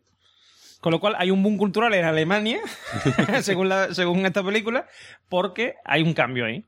Y entonces ocurre algo también muy interesante, que es que en un momento dado, el jefe, de- el, el ex jefe de Rainer, que es un gran perjudicado de todo esto, de, de repente este boom de la cultura y tal y cual, porque él no, mm, no tiene interés en eso. Él, está especializado en hacer telebasura y hacer mm, lo otro le cuesta mucho trabajo, hacer programas culturales y tal, y su cadena se está hundiendo. Entonces, ¿qué hace él? Pues eh, mm, le extraña que esto suceda de repente, porque claro, es algo anticíclico. Lo normal es que fuera cada vez más y de pronto hay un boom. ¿Y qué ocurre? Que él coge y empieza a investigar y termina dando con Rainer. Y le manda ya a la policía para que desarticulan aquello. Ellos se quitan de en medio. Se enteran y se quitan de en medio. Y mm, están los tíos muy deprimidos. Porque dice, ay, Dios mío, que no ha servido para lo que hemos hecho, porque ya nos han pillado con Nos el han quitado lado. todos los nodos, los equipos informáticos, lo hemos perdido todo. Claro, ahora si queremos volver a empezar es un coñazo, porque además ahora van a poner medidas de seguridad para que no lo podamos hacer. Ya no hay dinero. Ya no hay dinero. Y de repente se dan cuenta, mm, porque se llevan unos días allí encerrados en un motel, intentando, vamos, para que no nos pillen. Y de repente ven que, que a pesar de eso, la gente sigue viendo los mismos programas y sigue viendo las mismas audiencias. Eh, Con, que ellos no estén modificando la emisión. Claro, los programas culturales que ellos han sembrado una semilla y esta semilla ha germi- ha germinado y ha germinado pues en una necesidad de las Claro. propias personas de, de culturizarse. Claro, porque la gente, la gente que no le, que, que le gusta la telebasura no está viendo la tele. Y la gente que le gusta la, la tele cultural está viendo la tele, está interesada. Con lo cual se rompe aquello y la gente no vuelve, no vuelve a lo anterior, por lo menos no de repente. Claro. Y la película termina, que esto sería perfecto para una segunda parte, porque termina muy bien, y es, eh, tú dices, ellos se alegran mucho de que esto sea así, entonces en- lo siguiente que te pone es que ellos están eh, trabajando en un supermercado Sí. que da la casualidad que es un supermercado donde se introducen todas la- los productos nuevos. Según, o sea, allí se introducen primero allí en, en cualquier producto que vaya a Nueva Alemania. Hay un, un supermercado donde primero aparecen allí, digamos que se hace una especie de estudio de mercado. Y eh, según los productos que se venden allí, según esos productos, ellos, eh, después las empresas, pues deciden si los sacan en Alemania o no. Claro, porque lo- los clientes del supermercado tienen su tarjeta de socio donde han dado sus datos, se sabe si qué sexo tienen, la edad, etcétera, etcétera. qué, y qué miembros componen su familia, tal y cual. Claro. Y ellos lo que hacen es, digamos, hackear este tema eh, de forma de que si tú eh, vas a comprar un algo que es mm, alto en hidrato de carbono, pues ellos te, te meten un código de barra entre medio y, y has comprado muesli, por ejemplo, ¿vale? Ahí está, o verdura. Entonces, claro, ¿qué va a ocurrir? Que las grandes empresas van a ver, al igual que antes veían que los programas culturales eran los que gustaban, que ahora va a gustar la fruta, la verdura y la comida sana. Exactamente. Pues dicen, pues si ahí está el dinero, es lo que vamos a fabricar Correcto, nosotros. con lo cual al final eh, terminan así y te dan a entender eso de que van a cambiar también la forma de alimentarse de la gente. Claro, porque, eh, claro, no solo te han cambiado ya la forma de pensar, sino que ahora te están cambiando la alimentación, mejoran tu mente y tu cuerpo. Por eso los alemanes son tan guay. Claro. ahí está, está. Entonces, eh, ahí te das cuenta de esta película, digamos, hace que te des cuenta de cómo eh, manipulando algo muy tonto eh, consigues, mm, puedes conseguir cambiar las cosas. O sea, es decir, muchas veces pensamos que las cosas son inamovibles por el mero hecho de que, de que son así. ¿Vale? Eh, yo, por ejemplo, yo soy un tío gordo, gordo, pero gordo de verdad. O sea, tengo mi bueno, tengo mucho más de 100 kilos, ¿vale? Entonces, eh, yo puedo pensar, no, es que yo es que soy así y yo no... Obviamente, si no salgo a andar, si como lo que me da la gana, si tal y cual, voy a seguir siempre pesando lo mismo. Ahora, si intento mantener una vida más sana, voy a conseguir, probablemente con cambios muy pequeños en mi, en mi vida, quiero decir, sin necesidad de convertirme en Miguel ni nada por el estilo. Lo único que con pequeños cambios voy a conseguir, digamos, romper esa, esa mm, ese círculo vicioso y, eh, y prendo peso, por ejemplo, ¿no? O, eh, por ejemplo, hay gente que dice, no, es que a mí mm, estudiar no se me da bien. Yo soy un mal estudiante porque yo no soy capaz de concentrarme. Hombre, si empiezas intentando, yo qué sé, estudiarte el Quijote, pues probablemente sea complicado. Ahora, si empiezas estudiando algo pequeñito, algo que te guste. Por ejemplo, hay mucha gente que, que mm, siempre ha pensado que no vale para los estudios, ha estudiado algo que le interesa, un módulo de FP o una carrera que le gusta o algo así, se le ha dado bien y han estudiado a lo mejor materias que antes no estudiaban porque pensaban que no les gustaban o que no valían y tal y cual. Ese pequeño cambio de, digamos, de, de costumbres, que, puede ser incluso paulatino, no continuo, o sea, no de repente, no brusco, puede provocar un cambio absoluto mm, de la sociedad, de tu persona, de lo que sea. Y muchas veces tendemos a, a creer que las cosas son al contrario. Es decir, cuando muchas veces decimos, ¿no? ¿Cómo voy a cambiar yo el mundo? Si yo soy yo solo, ¿cómo voy a cambiar yo el mundo? Pues mira, una forma, por ejemplo, y a mí me ha pasado en, en mi trabajo, que cuando yo llegué, o sea, yo, yo estaba en otro departamento de mi empresa, cuando llegué en el que estoy ahora, mm, la gente estaba así como apagada, no sé cuánto. Había buen rollo, pero la gente era tristona, ¿vale? Estaba tristona. Entonces llegamos nosotros, unos cuantos, eh, una compañía mía que está loquísima, llegué yo, no sé qué, hasta que estamos súper locos, y mm, metimos buen rollo allí. Porque hacíamos las cosas con alegría, con mucha tontería, diciendo tontería, haciendo tontería, y la gente al final ha terminado haciendo lo mismo que nosotros. ¿sabes? Y antes estaba más a eso y, de llegar a decirnos a los dos años, diciendo, oye, en una fiesta de estas de, de Navidad y tal, oye, la verdad que antes de vosotros estábamos súper aburridos, ¿vale? Entonces, ¿qué pasa? Que, que esas cosas eh, son cambios y nosotros, bueno, tampoco nosotros lo hicimos con ninguna intención, sino sencillamente estábamos acostumbrados a eso y lo, lo, lo instauramos. Pero claro, tú dices, no, es que tú llegas allí a lo mejor, llega una sola persona a lo mejor mmm, súper alegre, súper contenta y dices, esta gente es que son un poquito apagados, yo no voy a conseguir cambiar esto, con lo cual Mm, donde fuera lo que viere. Yo me hago apagadito también y ya está, ¿sabes? Y no te das cuenta que a lo mejor ese cambio de actitud tuyo, el, no sé, el, el sonreír cuando podías estar cabreado o el decirle, preguntarle a alguien, oye, ¿qué te pasa? ¿Qué tal? ¿Cómo estás? No sé qué, o te veo, te veo serio, ¿qué te pasa? ¿Te pasa algo? No sé qué. Muchas veces ese tipo de cosas hacen, primero, hacen que la, otra persona cambie de percepción sobre ti y hace que eh, a lo mejor la otra persona se le alegre el día o se le... muchas cosas. ¿Qué quiero decir con esto? Que yo creo que es lo importante de la película. El tema de que un pequeño cambio, una cosa que parece nimia, como cambiar los resultados de un odímetro, puede cambiar una sociedad. Y una tendencia. Sí, sí, bueno, por lo menos es una película que cuando terminas de verla te sientes mejor contigo mismo y dices, oye, pues mira tú qué bien, es una película que te da esperanza al final y además te está mostrando una realidad que, que ocurre. Y fijaros, y fijaros si Fernando Sabate ha hecho bien el, el guion. Que si os dais cuenta, esto es justo lo contrario de la película que trajimos la otra vez, de Idiocracia. es decir, es decir, la otra vez dijimos, nos vamos a volver tontos, vamos a deprimirnos todos, ¿no? Y ahora estamos diciendo lo contrario. O no estamos diciendo lo contrario. Eh, si seguimos así, vamos a terminar tontos. Pero hay, hay solución, hay esperanza, hay luz al final del túnel. Se puede conseguir. Así que ya sabéis, salía a la calle ¿eh? y, decirle a la gente, podemos salir de aquí, no veas, sálvame, ¿sabes? Oye, pero fuera de coña, muchas veces mm, lo decimos como una tontería, pero eh, el tema de sálvame y eso, hoy cada día hay más gente que ve series en su casa y tal. El recomendar series, el recomendar programas de televisión interesantes, hace que la gente se aparte del sálvame y de programas de ese tipo. Sí, realmente. muchas veces no lo hacemos porque decimos, no, si, si fulanito o fulanita está el, pobre eh, enganchado a Sálvame, no va a querer ver, yo qué sé, redes, por ejemplo. Por lo menos sí, que tiene que ver una cosa con la otra. Ahí está, simplemente, bueno, vamos a ofrecerlo. También eh, hay aquí una segunda lectura o es darle la vuelta a la tortilla, que nos están diciendo que nos vamos a creer y vamos a hacer tal y como nos lo esté contando nuestra tele. Entonces, si este Rainer, que, que por suerte eh, es el Rainer bueno, no es el Rainer tenebroso de su novia florero, sus drogas, sus alcohol y su autodestrucción. Eh, es Kit, no es Cat. Si fuera. que referencia bien una. Al coche fantástico. Claro, pues eh, si nos hubiera cogido el Rainer malo y hubiera cambiado los índices de audiencia para decir, oye, pues eh, no solo vamos a ver los reality shows, sino que ahora vamos a hacer reality shows más, más gores todavía, porque mm, daros cuenta que aunque hemos dejado de hablarlo y lo mencionamos al principio, a lo largo de toda la película se va viendo el reality show de, de esta mujer que se tenía que quedar embarazada. Y uno del Titanic, que es muy bueno, Es cierto.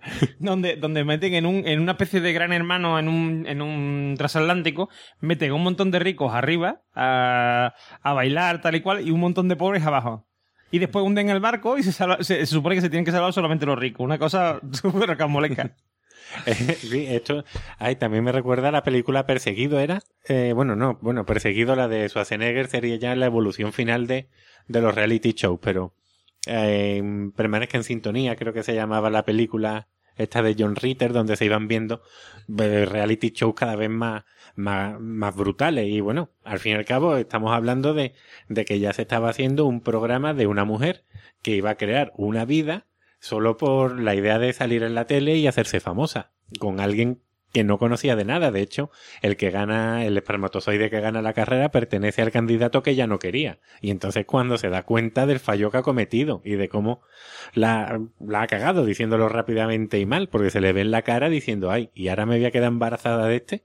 Mm. Entonces, hay que ver también eh, la, la segunda lectura, que es si alguien decide que un producto nos debe de gustar o que debemos de ver una serie de canales de televisión porque pensar es malo o meditar de lo, ma- lo mala que es la situación, pues oye, igual tenemos que conseguir que España gane un segundo mundial. ¿Quién sabe? Que Eso puede ayudar mucho a la política porque se nos olvidan muchas cosas Sí. muchas leyes que salen en verano y estamos todos en la playa o estamos todos metidos en otras historias. Entonces, bueno, seguimos diciendo lo que dijimos al principio. Vamos a despertar y no vamos a darle eh, mayor verosimilitud a algo que aparezca en la tele, sino que, oye, vamos a meditar y pensar. Y hay que darse cuenta, y hay que darse cuenta que muchas veces cuando decimos es que una pequeña parte de la sociedad dirige a la, a la otra, ¿vale? También puede ser al revés. Es decir, los grandes cambios como la Revolución Francesa o incluso la Revolución Rusa, por ejemplo, no vinieron mm, por la masa, por el pueblo. Hay que darse cuenta de eso, es decir, eh, sí, el pueblo a lo mejor participó, pero participó como un como un mero eh, invitado. Invitado de piedra allí, que sí que hace bulto, pero en realidad quienes, eh, por ejemplo, en el caso de la Revolución Francesa, quienes hacen ese cambio son los burgueses, porque están ya hasta los cataplines de que eh, se hagan con ellos y con su dinero lo que, lo que quieren, de que gobiernen gente que no tiene ni idea de lo que está haciendo, que gobierna en contra de la burguesía, ¿sabes? Cuando ellos cada vez son los que están salvando la- las cuentas, digamos, saneando las cuentas del rey. el dinero. Cua- Claro, cuando están manejando dinero, cuando están. Y los otros lo que están haciendo es nada más que lucrarse ellos mismos y parasitar mm, su producto, o sea, lo que, lo que ellos están haciendo, ¿sabes? Están cambiando el mundo y en realidad quienes están eh, gobernándolo lo que hacen es cargárselo. Y ellos lo que hacen es decir, bueno, pues aquí hay que hacer una revolución. En realidad, la gente que se, se une, se une porque están hasta los mismísimos de lo que está haciendo el rey porque lo está haciendo mal. Pero en realidad le, daría igual que, que hubiese otro rey como que lleguen los liberales. ¿Sabes lo que decía? O sea, no, no tiene, no tiene nada que ver. Yo en, re- en realidad les da igual. Quienes marcan la diferencia son esa gente, que son unos pocos. Una élite dentro de la sociedad. Igual que ahora a lo mejor mm, no todo el mundo escucha podcast, no todo el mundo ve series de televisión, no todo el mundo está informado de la política, no todo el mundo eh, tiene una visión crítica, por ejemplo, de la Unión Europea o de cómo está, no de la Unión Europea en sí, que puede ser una buena idea, sino de cómo está articulada. Por ejemplo, de que no haya un, un gobierno ele- electo, no hay un presidente de la Unión Europea que tú puedas votar. Por ejemplo, igual que puedes elegir presidente de tu país, ¿no? Ese tipo de cosas. Pues gente que piensa así, que piensa de una forma crítica, sin necesidad de que sean el 90% de la gente, con que sea a lo mejor un 10% o un, incluso un, un 5% de la gente pueden cambiar las cosas. Nada más que, que, cabe que ponernos de acuerdo, digamos, que eso está Twitter, que está todo el mundo ahí protestando. Toda esa gente que protesta y pone cosas de Podemos y cosas no sé qué. Oye, vamos a unirnos todos y vamos a hacer algo. Y, y esta película es, la- el, es el, el- Vamos, hay muchos pensadores que han ido por esta. Quiero decir. Mm, Por esta senda. Y de hecho, la propia filosofía en sí. eh, nos hace ver que esto es posible. Es decir, que un tío como Kant o como Descartes haya dicho una cosa ¿m? y haya gente que se lo haya creído, esa sola persona ¿m? ha marcado una tendencia. Muchas de las cosas O sea, Nietzsche, por ejemplo, eh, con el nihilismo y tal y cual, prácticamente configuró el, el mundo, o sea, la- la cultura contemporánea. Bueno, también dos guerras mundiales ayudaron mucho. Sí, pero sí, dos guerras mundiales, pero me vengo a referir, pero, pero que eh, eh, muchas veces se dice que, por ejemplo, eh, Hitler estaba basado en él, que bueno, que no es Ah, así, no es así, que no es así, algún día pero- hablaremos de eso. Sí, sí, pero me, me vengo a referir que, que, que hay una gran influencia de Nietzsche, pero no solo, o sea, en realidad, quien ha- o sea, la influencia de Nietzsche no ha venido a- a- por Hitler, ha venido en realidad por muchos otros pensadores que han venido después. Y por te, muchos- te das cuenta, Sí. ya esto es que en plan anécdota, siempre que en una serie aparece alguien que es listo o alguna cosa, siempre va con un libro de Nietzsche, oye. Sí, sí. O es nihilista. Y O dice, es no es nihilista. como Nietzsche. Que lea Nietzsche. Sí, sí. Muy típico eso, sí. Porque, claro, porque Nietzsche, como dijimos en el especial de la Japot, Nietzsche rompe con todo, además con dos cojones, porque claro, el tío dice, mm, a mí me da igual lo que digan de antes. Y tiene, como decía en la Japot el amigo Jesús Ngopín, es verdad que tiene un- todo un bagaje eh, histórico y cultural que le, que le llevan a pensar eso, pero él es el primero que lo piensa. Y consigue que todo el mundo piense, bueno, no todo el mundo, pero digamos Bueno, que... crea una alternativa, una forma Claro, nueva. Digamos que él lo que hace es, porque, porque muchas veces la forma de cambiar las cosas no es que todo el mundo esté de acuerdo. Eh, Hoy si está come- muy reivindicativo, ¿eh? Sí, sí, hoy sí, está, hoy- la hoy película la hemos de hace ya 15 Hoy minutos. estoy muy reivindicativo. El- sí, pero en realidad es el tema de la película lo que estamos hablando, porque estamos hablando de la parte filosófica. La parte filosófica de esto es. Eh, siempre se dice, para que haya algo bueno tiene que haber algo malo, ¿vale? Entonces, muchas veces el que aparezca, yo, por ejemplo, imagínate que yo me invento un sistema filosófico magnífico eh, que lo va a solucionar todo, todos los problemas de la humanidad, ¿vale? Lo normal es que me salga gente en contra mía. Sí. ¿Vale? Va a salir a lo mejor gente en contra mía. Pero esa gente va a empezar a, a ir en contra, en contra de mi, mi idea y, por ejemplo, a lo mejor no del comunismo. Comunismo una cosa que, que hoy está obsoleta y, sin embargo, a todo, la- a todo el que es de izquierda o a todo el que tiene un pensamiento distinto se le dice, no, es que tú eres procomunista. Pero vamos a ver, ¿por qué pensar, o sea, por qué no ser capitalista o no pensar que el, digamos, la forma en que se lleva a, de- al día de hoy el capitalismo es ser mm, comunista? Porque, por ejemplo, ahora a la tercera vía esta que... eh, eh, que se instauró después del- de la primera gran crisis del 29. El del 29, que fue este hombre, ¿cómo se llama? Keynes. Keynes, Keynes, vamos para los amigos. Keynes para los amigos. con Pues, correcto. Cuando Keynes, Keynes eh, establece la tercera vía, que es el esto del estado del bienestar, tal y cual. Con lo cual, la gente deja de pensar en ese momento. O sea, el comunismo sigue existiendo, pero mm, digamos que el debate en el. En, por ejemplo, en la parte capitalista del mundo ya deja de ser mm, comunismo o capitalismo, sino hay una tercera posibilidad dentro del capitalismo y ahí había- y empieza a haber una comunicación entre los capitalistas duros y los de la tercera vía. ¿Vale? Y, y empieza a haber un rifirrafe ahí. Y terminamos teniendo un, un- un estado del bienestar. Eso es a lo que yo me refiero. Quiero decir, el que yo surja con una novedad, yo me refiero. mm, eh, eh, me estoy hablando- cuando digo yo, me refiero a cualquiera, ¿no? O sea, alguien. Alguien surja con, con una nueva idea y tal, aunque parezca que, es una, que su idea no va, no va a representar nada de por sí, solamente porque a lo mejor cambie el, el, el la dirección del debate, el debate deje de centrarse en X cosas y, y cambie, evolucione hacia algo quizás más actual, puede cambiar mucho las cosas. Es decir, un post en un blog puede cambiar el mundo. Fíjate lo que te digo. O un vídeo en YouTube. Solamente la, la- Soy Cani, Cani, Cani, Cani. por ejemplo, por, Por ejemplo, ejemplo. O el Gangnam Style. Mira, el Gangnam Style, todo el mundo sabe ahora cómo se llama el cómo, un barrio pijo. ¿Tú antes sabías lo que era un barrio, cómo se llama un barrio pijo de, de Corea? Ahora se llama, No lo sabía. ahora sabes que se llama Gangnam, porque, ¿vale? Pues bueno, algo que has aprendido. Y sabes que hay un rapero coreano que se llama Psy. Ha cambiado el mundo, porque Corea ahora pinta algo ahí, aparte de, de Corea del Norte con Kim Jong-un, ¿sabes? Corea del Sur, aparte, ya sabemos que aparte de, Los Juegos Olímpicos. de los Juegos Olímpicos y de, y de tecnología y tal, y de Samsung y cosas, co- y OLG, tienen otras cosas como raperos, ¿vale? bueno, pues eh, eh, puede cambiar el mundo, o sea, es decir, algo, la cosa más tonta del mundo, sí, hay cosas- por ejemplo, 15M, el 15M es un montón de tíos que se, mm, que se, bueno, de gente que se pone de acuerdo y hace que mm, deciden que hay que manifestarse en contra de la crisis sin culpar a nadie, sin buscar... O sea, quiero decir, ni el PP, ni el PSOE, ni nada. Sin decir, estamos en contra de la crisis, esto hay que buscar una solución entre todos, ¿vale? Y, y eso crea una serie de movimientos... Ya a nivel internacional. Ah, Sí, Sí, prácticamente a nivel internacional. sí, sí, incluso, empezó. Claro, empezó todo aquí y no solo a nivel internacional, sino incluso, me refiero, dentro del, por ejemplo, de España, ya, ya por ejemplo, eh, esa cosa que decía la gente, el PP PSOE, muy poca gente lo veía. Cuando aparece realmente un polo opuesto al, a esa, a, digamos, a esa dualidad que representan el PP y el PSOE, que son como mm, dos caras de la misma moneda, ¿eh? cuando aparece, aparece algo que está, eh, que no es una moneda, es un billete, y dices tú, ah, mira, esto es diferente. Entonces cuando te das cuenta de que el otro es una moneda y que tiene dos caras. El PP y el PSOE, y que son lo mismo.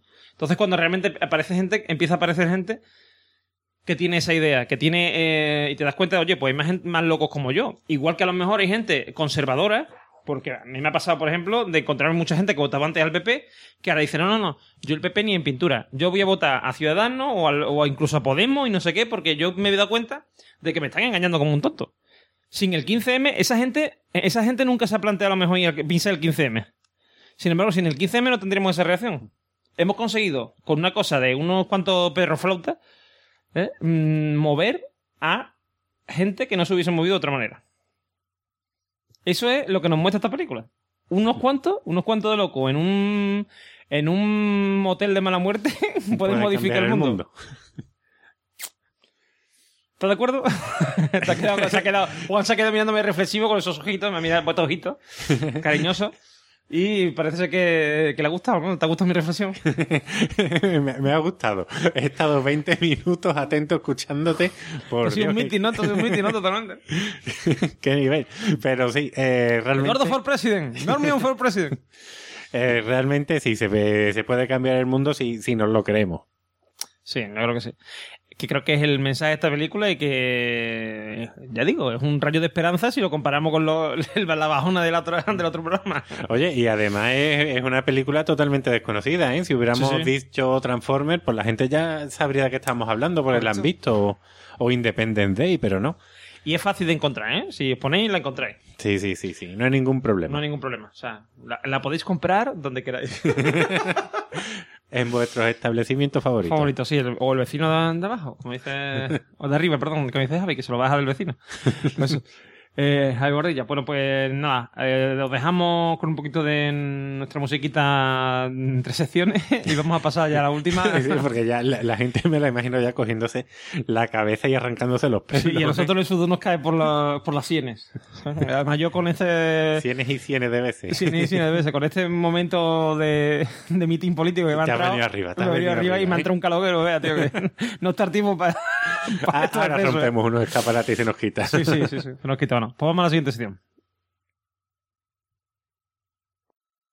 ¿Qué? Un podcast mensual. ¿Quién? Un grupo de podcasters. ¿Dónde? Porquepodcast.com ¿Cuándo? Cada día 15. ¿Cómo? Descárgalo gratis en MP3. ¿Por qué? ¿Por qué? Podcast. Un podcast para dioses. Desciasgar Toro recomienda escuchar ¿Por qué podcast? un podcast para dioses. Un saludo a Por qué Podcast. ¿Por qué? Podcast. Yo lo recomiendo, ¿verdad? Que os vais a reír, no más que por eso. ¿Por qué? Podcast. ¿Por qué? Podcast. ¿Por qué? Podcast. ¿Por qué? Podcast. ¿Por qué? Podcast. Porquepodcast.com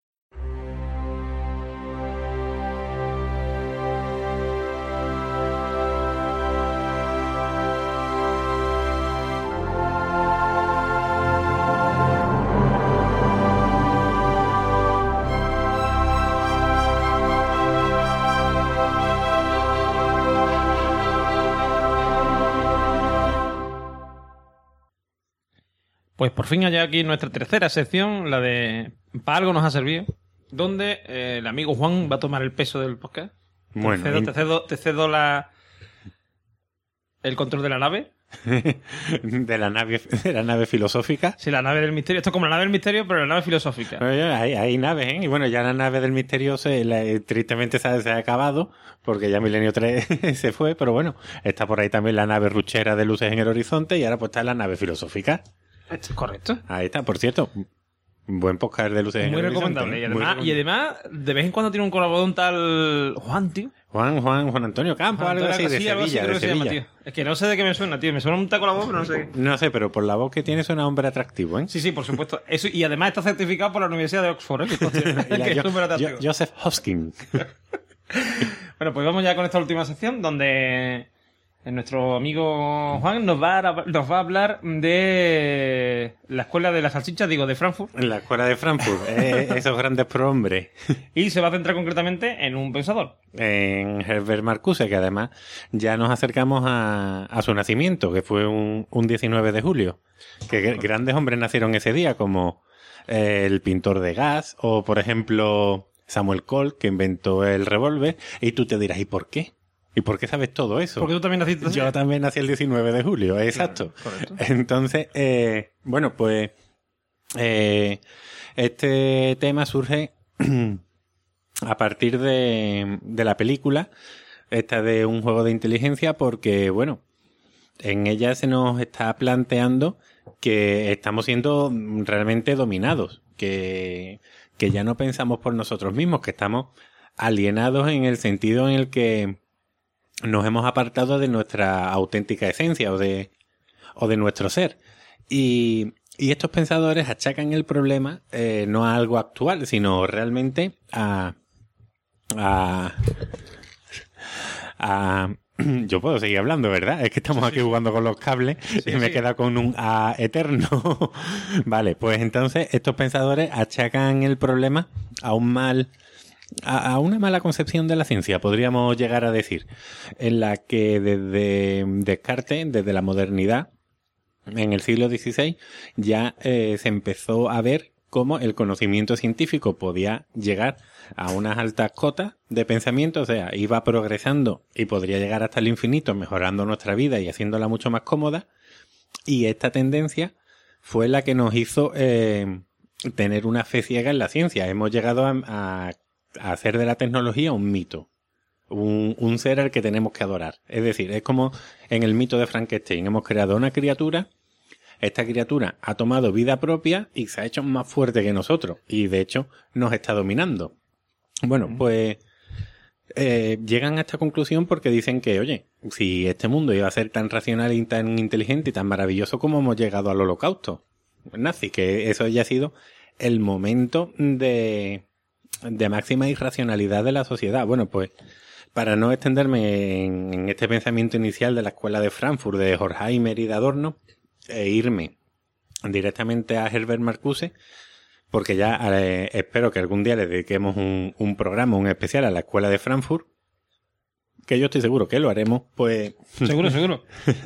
bueno, pues entonces eh, Horkheimer, Adorno, estos primeros frankfurtianos eh, llegaron a entender que bueno que no hay salida, que la única forma, eh, la única solución es tomar conciencia de de la sociedad de consumo que se ha creado porque tenemos que contextualizar a estos pensadores. Son pensadores judíos, alemanes y, y marxistas, por lo eh, que tenían todas las papeletas para que cuando llegó Hitler al poder, pues eh, tuvieran ya su puntito rojo en la frente o su X marcada. Por lo que Lo de que lo de ser judío eso lo entiendo, pero que le gusten los hermanos Marx, que tiene que ver para que no le guste a Hitler. Bueno, sí. que la, la última época de los hermanos Mar es para borrarla. Vale, vale, vale. Ahora entiendo. Bueno, pues eh, claro, esta gente viendo el horror del fascismo huyeron los que pudieron.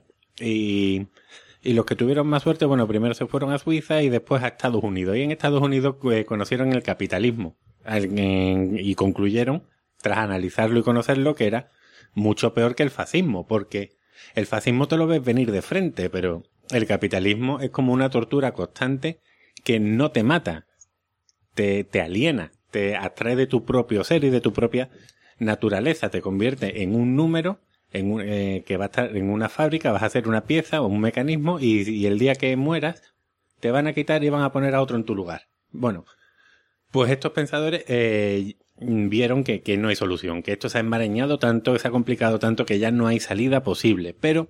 Suicidio nada más. Todos bueno, nos matamos. pues bueno, claro, bueno.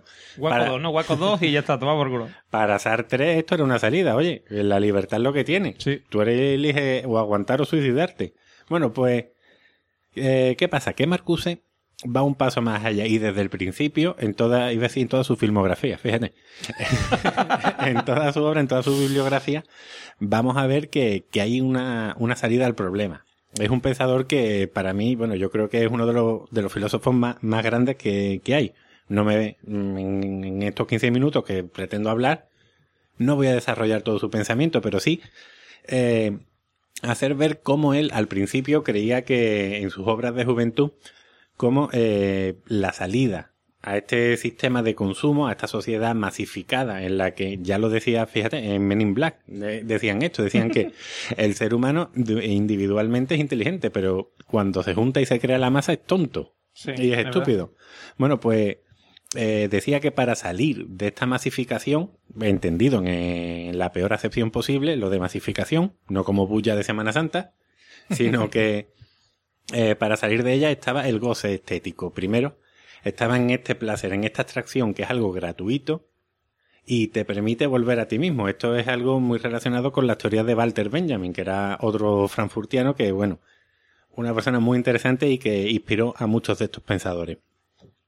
Después vio que, que no, que la salida la íbamos a encontrar en estos países emergentes del tercer mundo. En el final de la utopía, creo que era, hablaba de, de Egipto, hablaba de Vietnam, y decía que ahí estaba la auténtica salida. Países que todavía no han sido absorbidos por el capitalismo, que tienen una especie de inocencia primigenia sin entrar en ideas de colonialismo ni occidentalismo, y que ahí sí iba a aparecer esa tercera vía de la que antes ha estado hablando Eduardo. Después vio que no, que la evolución de estos países no, no se ha llegado a esa situación.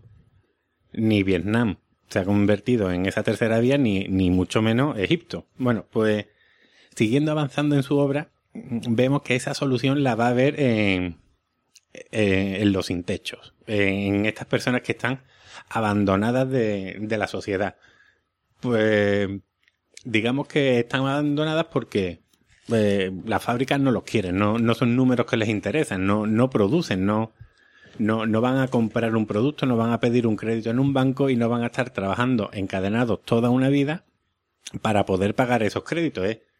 Es como yo les cuento a, a mis alumnos, esto es ya la, la contradicción máxima, porque estamos trabajando todo el año para poder pagar unas vacaciones para olvidar que estamos trabajando. Y al año siguiente vamos a tener que estar todo ese año pagando las vacaciones que nuestro fantástico agencia de viajes, por no decir ningún nombre, nos ha permitido financiar en 12 fantásticos meses, en lo que dura todo un año. Así que trabajas para olvidar que estás trabajando. Fíjate. Yo te digo una cosa, si hay que recomendar, si hay que recomendar una agencia de viaje, vamos a recomendar Viaje Ibertour. Es que sabemos que, sabemos que uno de sus sus jefes no nos escucha, así que No- nos escucha y no sabemos con ropa o sin ropa, pero eso ya no lo sabemos. Poco Pero- guarrete hace que igual sin ropa. pero igual sin ropa. Di que sí, y, y tatuándose con Bolivic. ahí está. Bueno, pues eh, el caso que estas personas a la sociedad no, le interesa y están fuera de ellas. Pues al estar fuera del tablero pueden entender el juego, pueden, pueden ver lo que ocurre. Que al final estas personas no tienen esa fuerza ni ese poder suficiente. Estos podrían ser lo- los trabajadores de, de Rainer, lo, lo que ha escogido Rainer, porque Rainer coge a personas que han sido presidiarias, a personas que han sido eh, alcohólicas, a, a inmigrantes que no entienden muy bien eh, el idioma. En fin, coge a, digamos que a lo más bajo de la sociedad. Quizás sea intencionadamente o de una forma no intencionada por parte de los guionistas o del director. Pero bueno, ahí están por lo menos. Son personas que, que no van a llamar la atención nunca. Porque si cogiéramos, ¿qué te digo yo? Si este hombre cogiera a cinco Brad Pitt y a cinco Angelina Jolie. Angelina Jolie, pues oye, pues igual te fijabas más en ellos, pero coge eh, a los representantes de la masa. Digamos que a lo más, a lo más común. Bueno, pues. Pero ve Y que que. ni siquiera, ni siquiera resaltan como masa. Quiero decir, que ni son el, el obrero más aplicado, ni son el. No, no, son la masa repudiada, son, una minoría que no forma parte del sistema. Y por bueno, y ojo, a- habla de enfermos terminales, habla de personas con enfermedades mentales, habla de eso, de sin techo, todo. Todo aquello que al sistema no le interesa, que que es un gasto, que es una pérdida para ellos. Y por último, eh, que aquí es donde sí me quiero centrar, que es la que ya trata en la agresividad en la sociedad actual, que ya es uno de sus últimos libros, de hecho son muchos articulitos, bueno, son varios varios pequeños ensayos en los que y bueno, y ahora me estaba acordando que también en un libro de Habermas, de conversaciones con Marcuse, también, también plantea esta misma idea, que, que dice que están las minorías. Y que la minoría en la que él se centra es en los estudiantes, que era también ese grupo en los que los medidores de audiencia no estaban interesados en, en darle eh, cobertura o en, Claro. o en interesarse de, de cuáles eran pues sus aficiones o sus gustos o, o sus ideas, porque son eh, en los estudiantes, Marcuse y a lo mejor eh, estos medidores de audiencia ve que está el potencial que mueve a la sociedad, porque en este grupo se da dos características que no se dan en ningún otro. Por un lado, tienen acceso a la cultura, porque son eh, personas que no tienen que trabajar, que sus familias los están manteniendo, entonces están aprendiendo o tienen la capacidad o el potencial de conocer el sistema y por otra parte no están dentro del sistema. Y, y además no importa que no estén dentro del sistema todavía porque no tienen que pagar para subsistir, para sobrevivir. No tienen que producir nada, eh, se lo están eh, pagando sus familias. Entonces son personas que se están educando y que no necesitan eh, a priori trabajar. Y estos sí tienen el poder porque en el futuro van a ser eh, los que estén dentro del juego conociendo cuáles son las reglas del juego. Quizá, eh, bueno, esta idea de hablar un poco, fíjate, no han sido ni 10 minutos de, de Marcuse o introducir su pensamiento a partir de la escuela de Frankfurt, me vino al revisitar la película y al ver que los estudiantes no tenían acceso a estos medidores. Y ya dije, pero si los estudiantes son aquellos que tienen el poder, son aquellos que son el motor o las chispas que según Marcuse iban a inspirar eh, a los grupos obreros, a los grupos sociales y estos iban a mover a otras minorías como grupos ecologistas o grupos feministas o grupos eh, raciales y estos se iban a unir iban a levantar la sociedad y a buscar una tercera vía y una tercera alternativa. Esta, esta obra o estas teorías la- las dijo en, ya casi al final de su vida, en el año 79, y estamos ya pues en el 2015, han pasado 35 ya, casi 36 años. Quizá, bueno, si no hubiera muerto, a lo mejor eh, vería eh, que esta, esta idea suya, que primero nació con, con la experiencia estética, luego con países del tercer mundo que iban subiendo, después con, con ya centrándose en grupos sociales, pero que primero vio que estos no tenían fuerza y después los estudiantes, que moverían a todo. Quizás, quizás, eh, tendría que dar un paso más, porque igual la juventud no se ha movido, igual el 15M del que hemos hablado antes, oye, pues sea una consecuencia real de estas teorías de Marcuse, de cómo unas personas que, reúnen unas capacidades pueden decir, hasta aquí hemos llegado, y ojo, yo no estoy haciendo apología de ningún partido. Yo simplemente estoy diciendo que, pueden haber cambios. Que no todo nos lo tenemos que creer como está. Que, que los primeros frankfurtianos que veían que no había salida, que todo esto era una distopía, que llevamos ya cuatro años equivocándonos y que habíamos llegado a la muerte del ser humano, Marcuse marcó una diferencia y dijo, oye, es difícil, pero sí hay salida. Hombre, quizás en, en esto que tú. Juan hasta ahora mismo un síncope porque se ha Sí, puesto. sí, o sí. sea, eh, yo estaba aquí mirando como alumno, como si fuera uno de sus alumnos, eh, maravillado de. Bueno, me- mis alumnos me, me da a mí que miran más a la ventana, se mira Sí, más y la a la compañerita, ¿no? Eh, sí, sí, yo también miraría a la compañerita, la verdad. Más que mirarte a ti, lo siento mucho. Pero- mira que soy un hombre atractivo. Te ¿eh? escucharía, te, escucha, te escucharía atentamente, pero miraría, preferiría mirar a la compañerita. Ah, a mí ni me escuchan cuando les digo cuándo va a ser el examen. Pues, No, eh, mentira, hombre, me escuchan y me quieren. Vale, vale, me alegro, me alegro. Hacen bien. Eh, mira, de lo que tú estás diciendo, por ejemplo, con lo- el ejemplo del 15M, creo que entra mucho en, en la teoría de Marcuse porque en realidad hay gente que, que digamos que mm, han sufrido esto que dices tú del, del sin techo o tal, de que se han visto fuera del sistema y al verse fuera del sistema es cuando han reaccionado. Es decir, mm, tú de repente te das cuenta que todo lo que tú siempre has visto como una realidad, como que tú vas a poder ganar dinero, vas a tener una jubilación en un futuro, vas a tener acceso a una sanidad en condiciones, a una educación en condiciones, de repente eso empieza a no verse tan claro, a verse como algo difuso. Y de repente eh, piensas que a lo mejor lo que estás delan- es delante de una especie de espejismo que no Sí. existe y te empieza a cuestionar la realidad. Fíjate, ahora que estabas diciendo esto, me acuerdo de la película Entre pillos anda el juego, de Dan Aykroyd y Eddie Murphy, Sí. donde Dan Aykroyd es el maravilloso, el que tiene todo el poder y el dinero, Y bueno, y como nos interesa, a, a gente de su empresa lo quitan y meten a, a un sin techo que se encuentran, a Eddie Murphy. Entonces vemos la transformación de uno y otro. La más interesante es la de Dan Aykroyd, de cómo lo tenía todo, creía que tenía una vida perfecta y descubre que no era así. Y además se lía con Jamie Lee Curtis, lo cual es algo maravilloso. Sí. De verdad que es una señora que está muy... Incluso ahora ya que tiene ya una cierta edad, Sí, sí, tiene ya... Pero bueno, se conserva. se conserva. Yo me la encuentro en mi cama una noche y no le voy a decir que no, la verdad. Diga, dudo, que, dudo que ocurra, pero no le diré que no. Bueno, yo Eh, me asustaría, ¿eh? Si, llego a mi casa. Hombre, pero a ver, hombre, si me parece que sé yo Carmen de Merena es para asustarse, pero si el Jamie, eh, Jamie Lee Curtis, hombre, diría cómo ha llegado usted hasta aquí, ¿no? Pero, pero más allá. me lo cuenta después. Me lo cuenta después. Primero vamos al lío y después ya me cuenta lo que quiera. Eh, bueno, pues, hombre, yo creo que, que eso, que, que esta gente, al verse, bueno, esta gente que nos incluimos nosotros, pero quiero decir, eh, como sociedad, eh, quizá a lo mejor los, el- la gente entre, de menores de 40 años, hemos sufrido como un golpetazo en la cara, una, un- una sin, ¿sabes? Una guantá sin mano, ¡pa! Mm, Porque de repente te has visto con la realidad, que es que a lo mejor mm, todo lo que hemos dado por hecho no está. O sea, es algo que se ha conseguido con esfuerzo y cuando le dejas de aplicar esfuerzo, desaparece. Y se convierte O incluso cuando le pones mucho esfuerzo no lo consigue. Que también puede ser. También puede ser. Entonces, eh, es algo que, que es digno de, de ser mm, de ser reflexionado. Y creo que ahí en- entra mucho.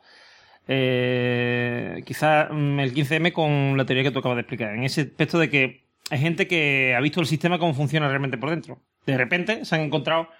eh, como en como en Matrix cuando Neo ve el código, ¿sabes?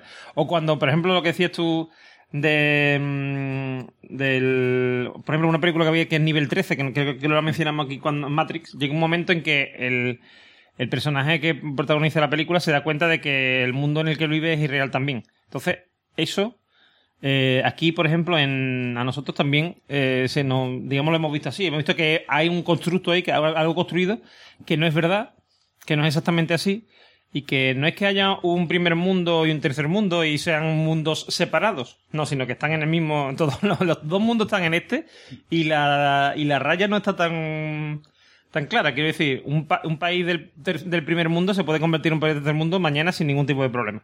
Sí, sí. Bueno, sobre todo eso, la idea que vivimos una realidad artificial que hemos creado, que no es la, la auténtica realidad. Quizás la auténtica realidad fuera muy distinta a la, a la que estamos viviendo, porque hemos creado unas falsas necesidades que, que se han convertido en los pilares absolutos de nuestra vida.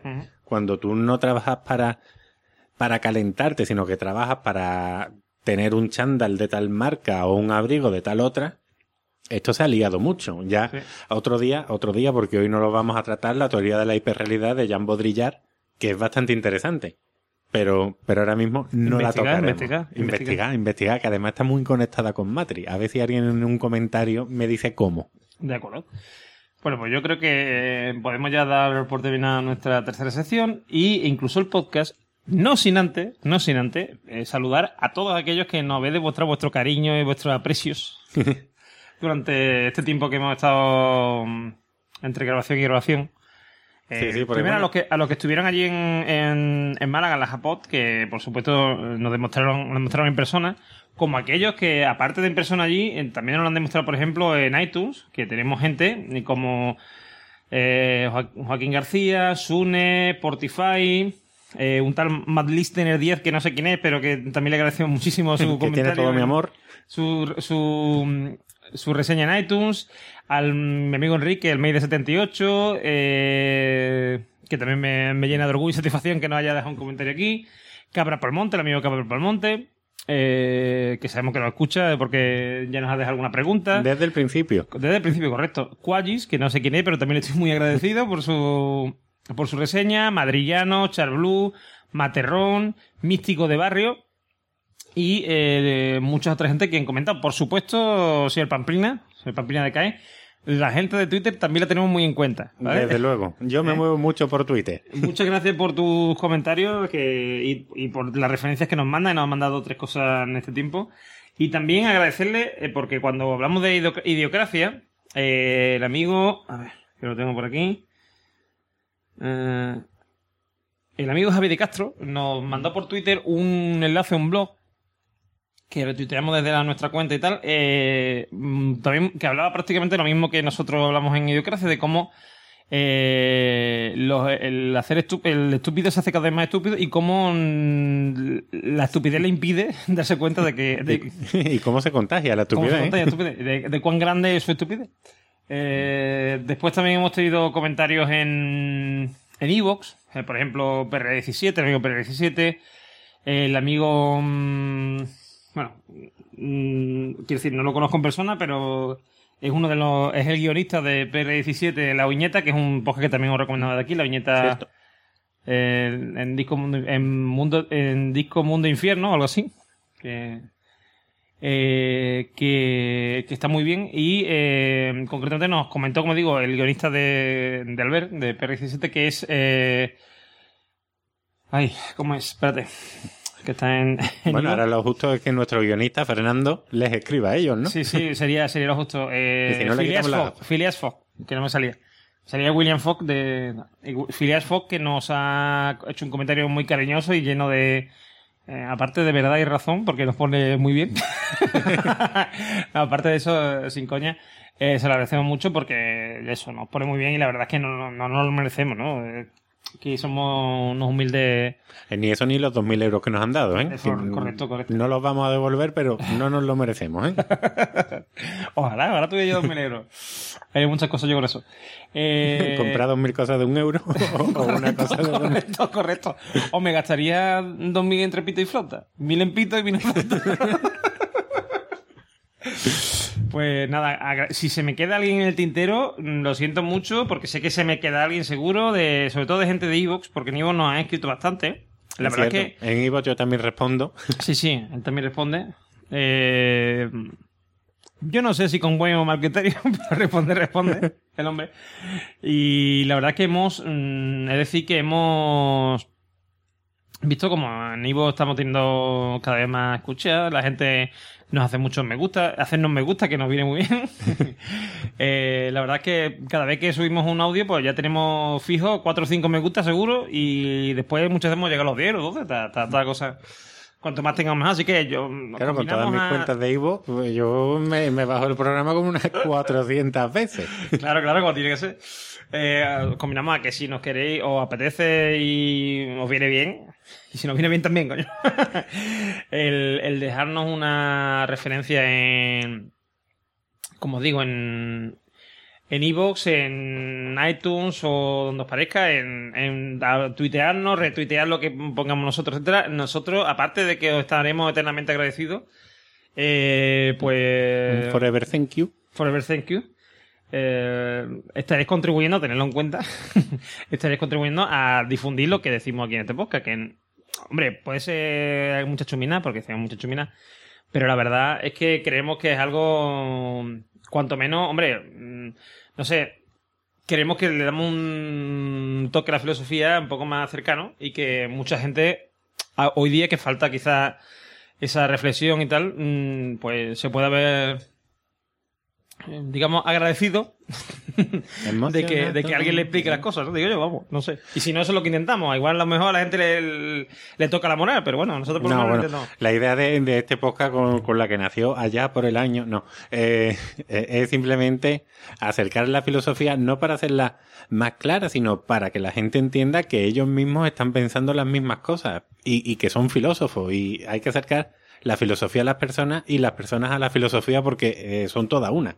Todos somos y todas somos filósofos. Como te decía, sabía que había gente de Evox que se me olvidaba. Con Halo de Misterio, nuestro amigo Jorge nos ha comentado, eh, como siempre.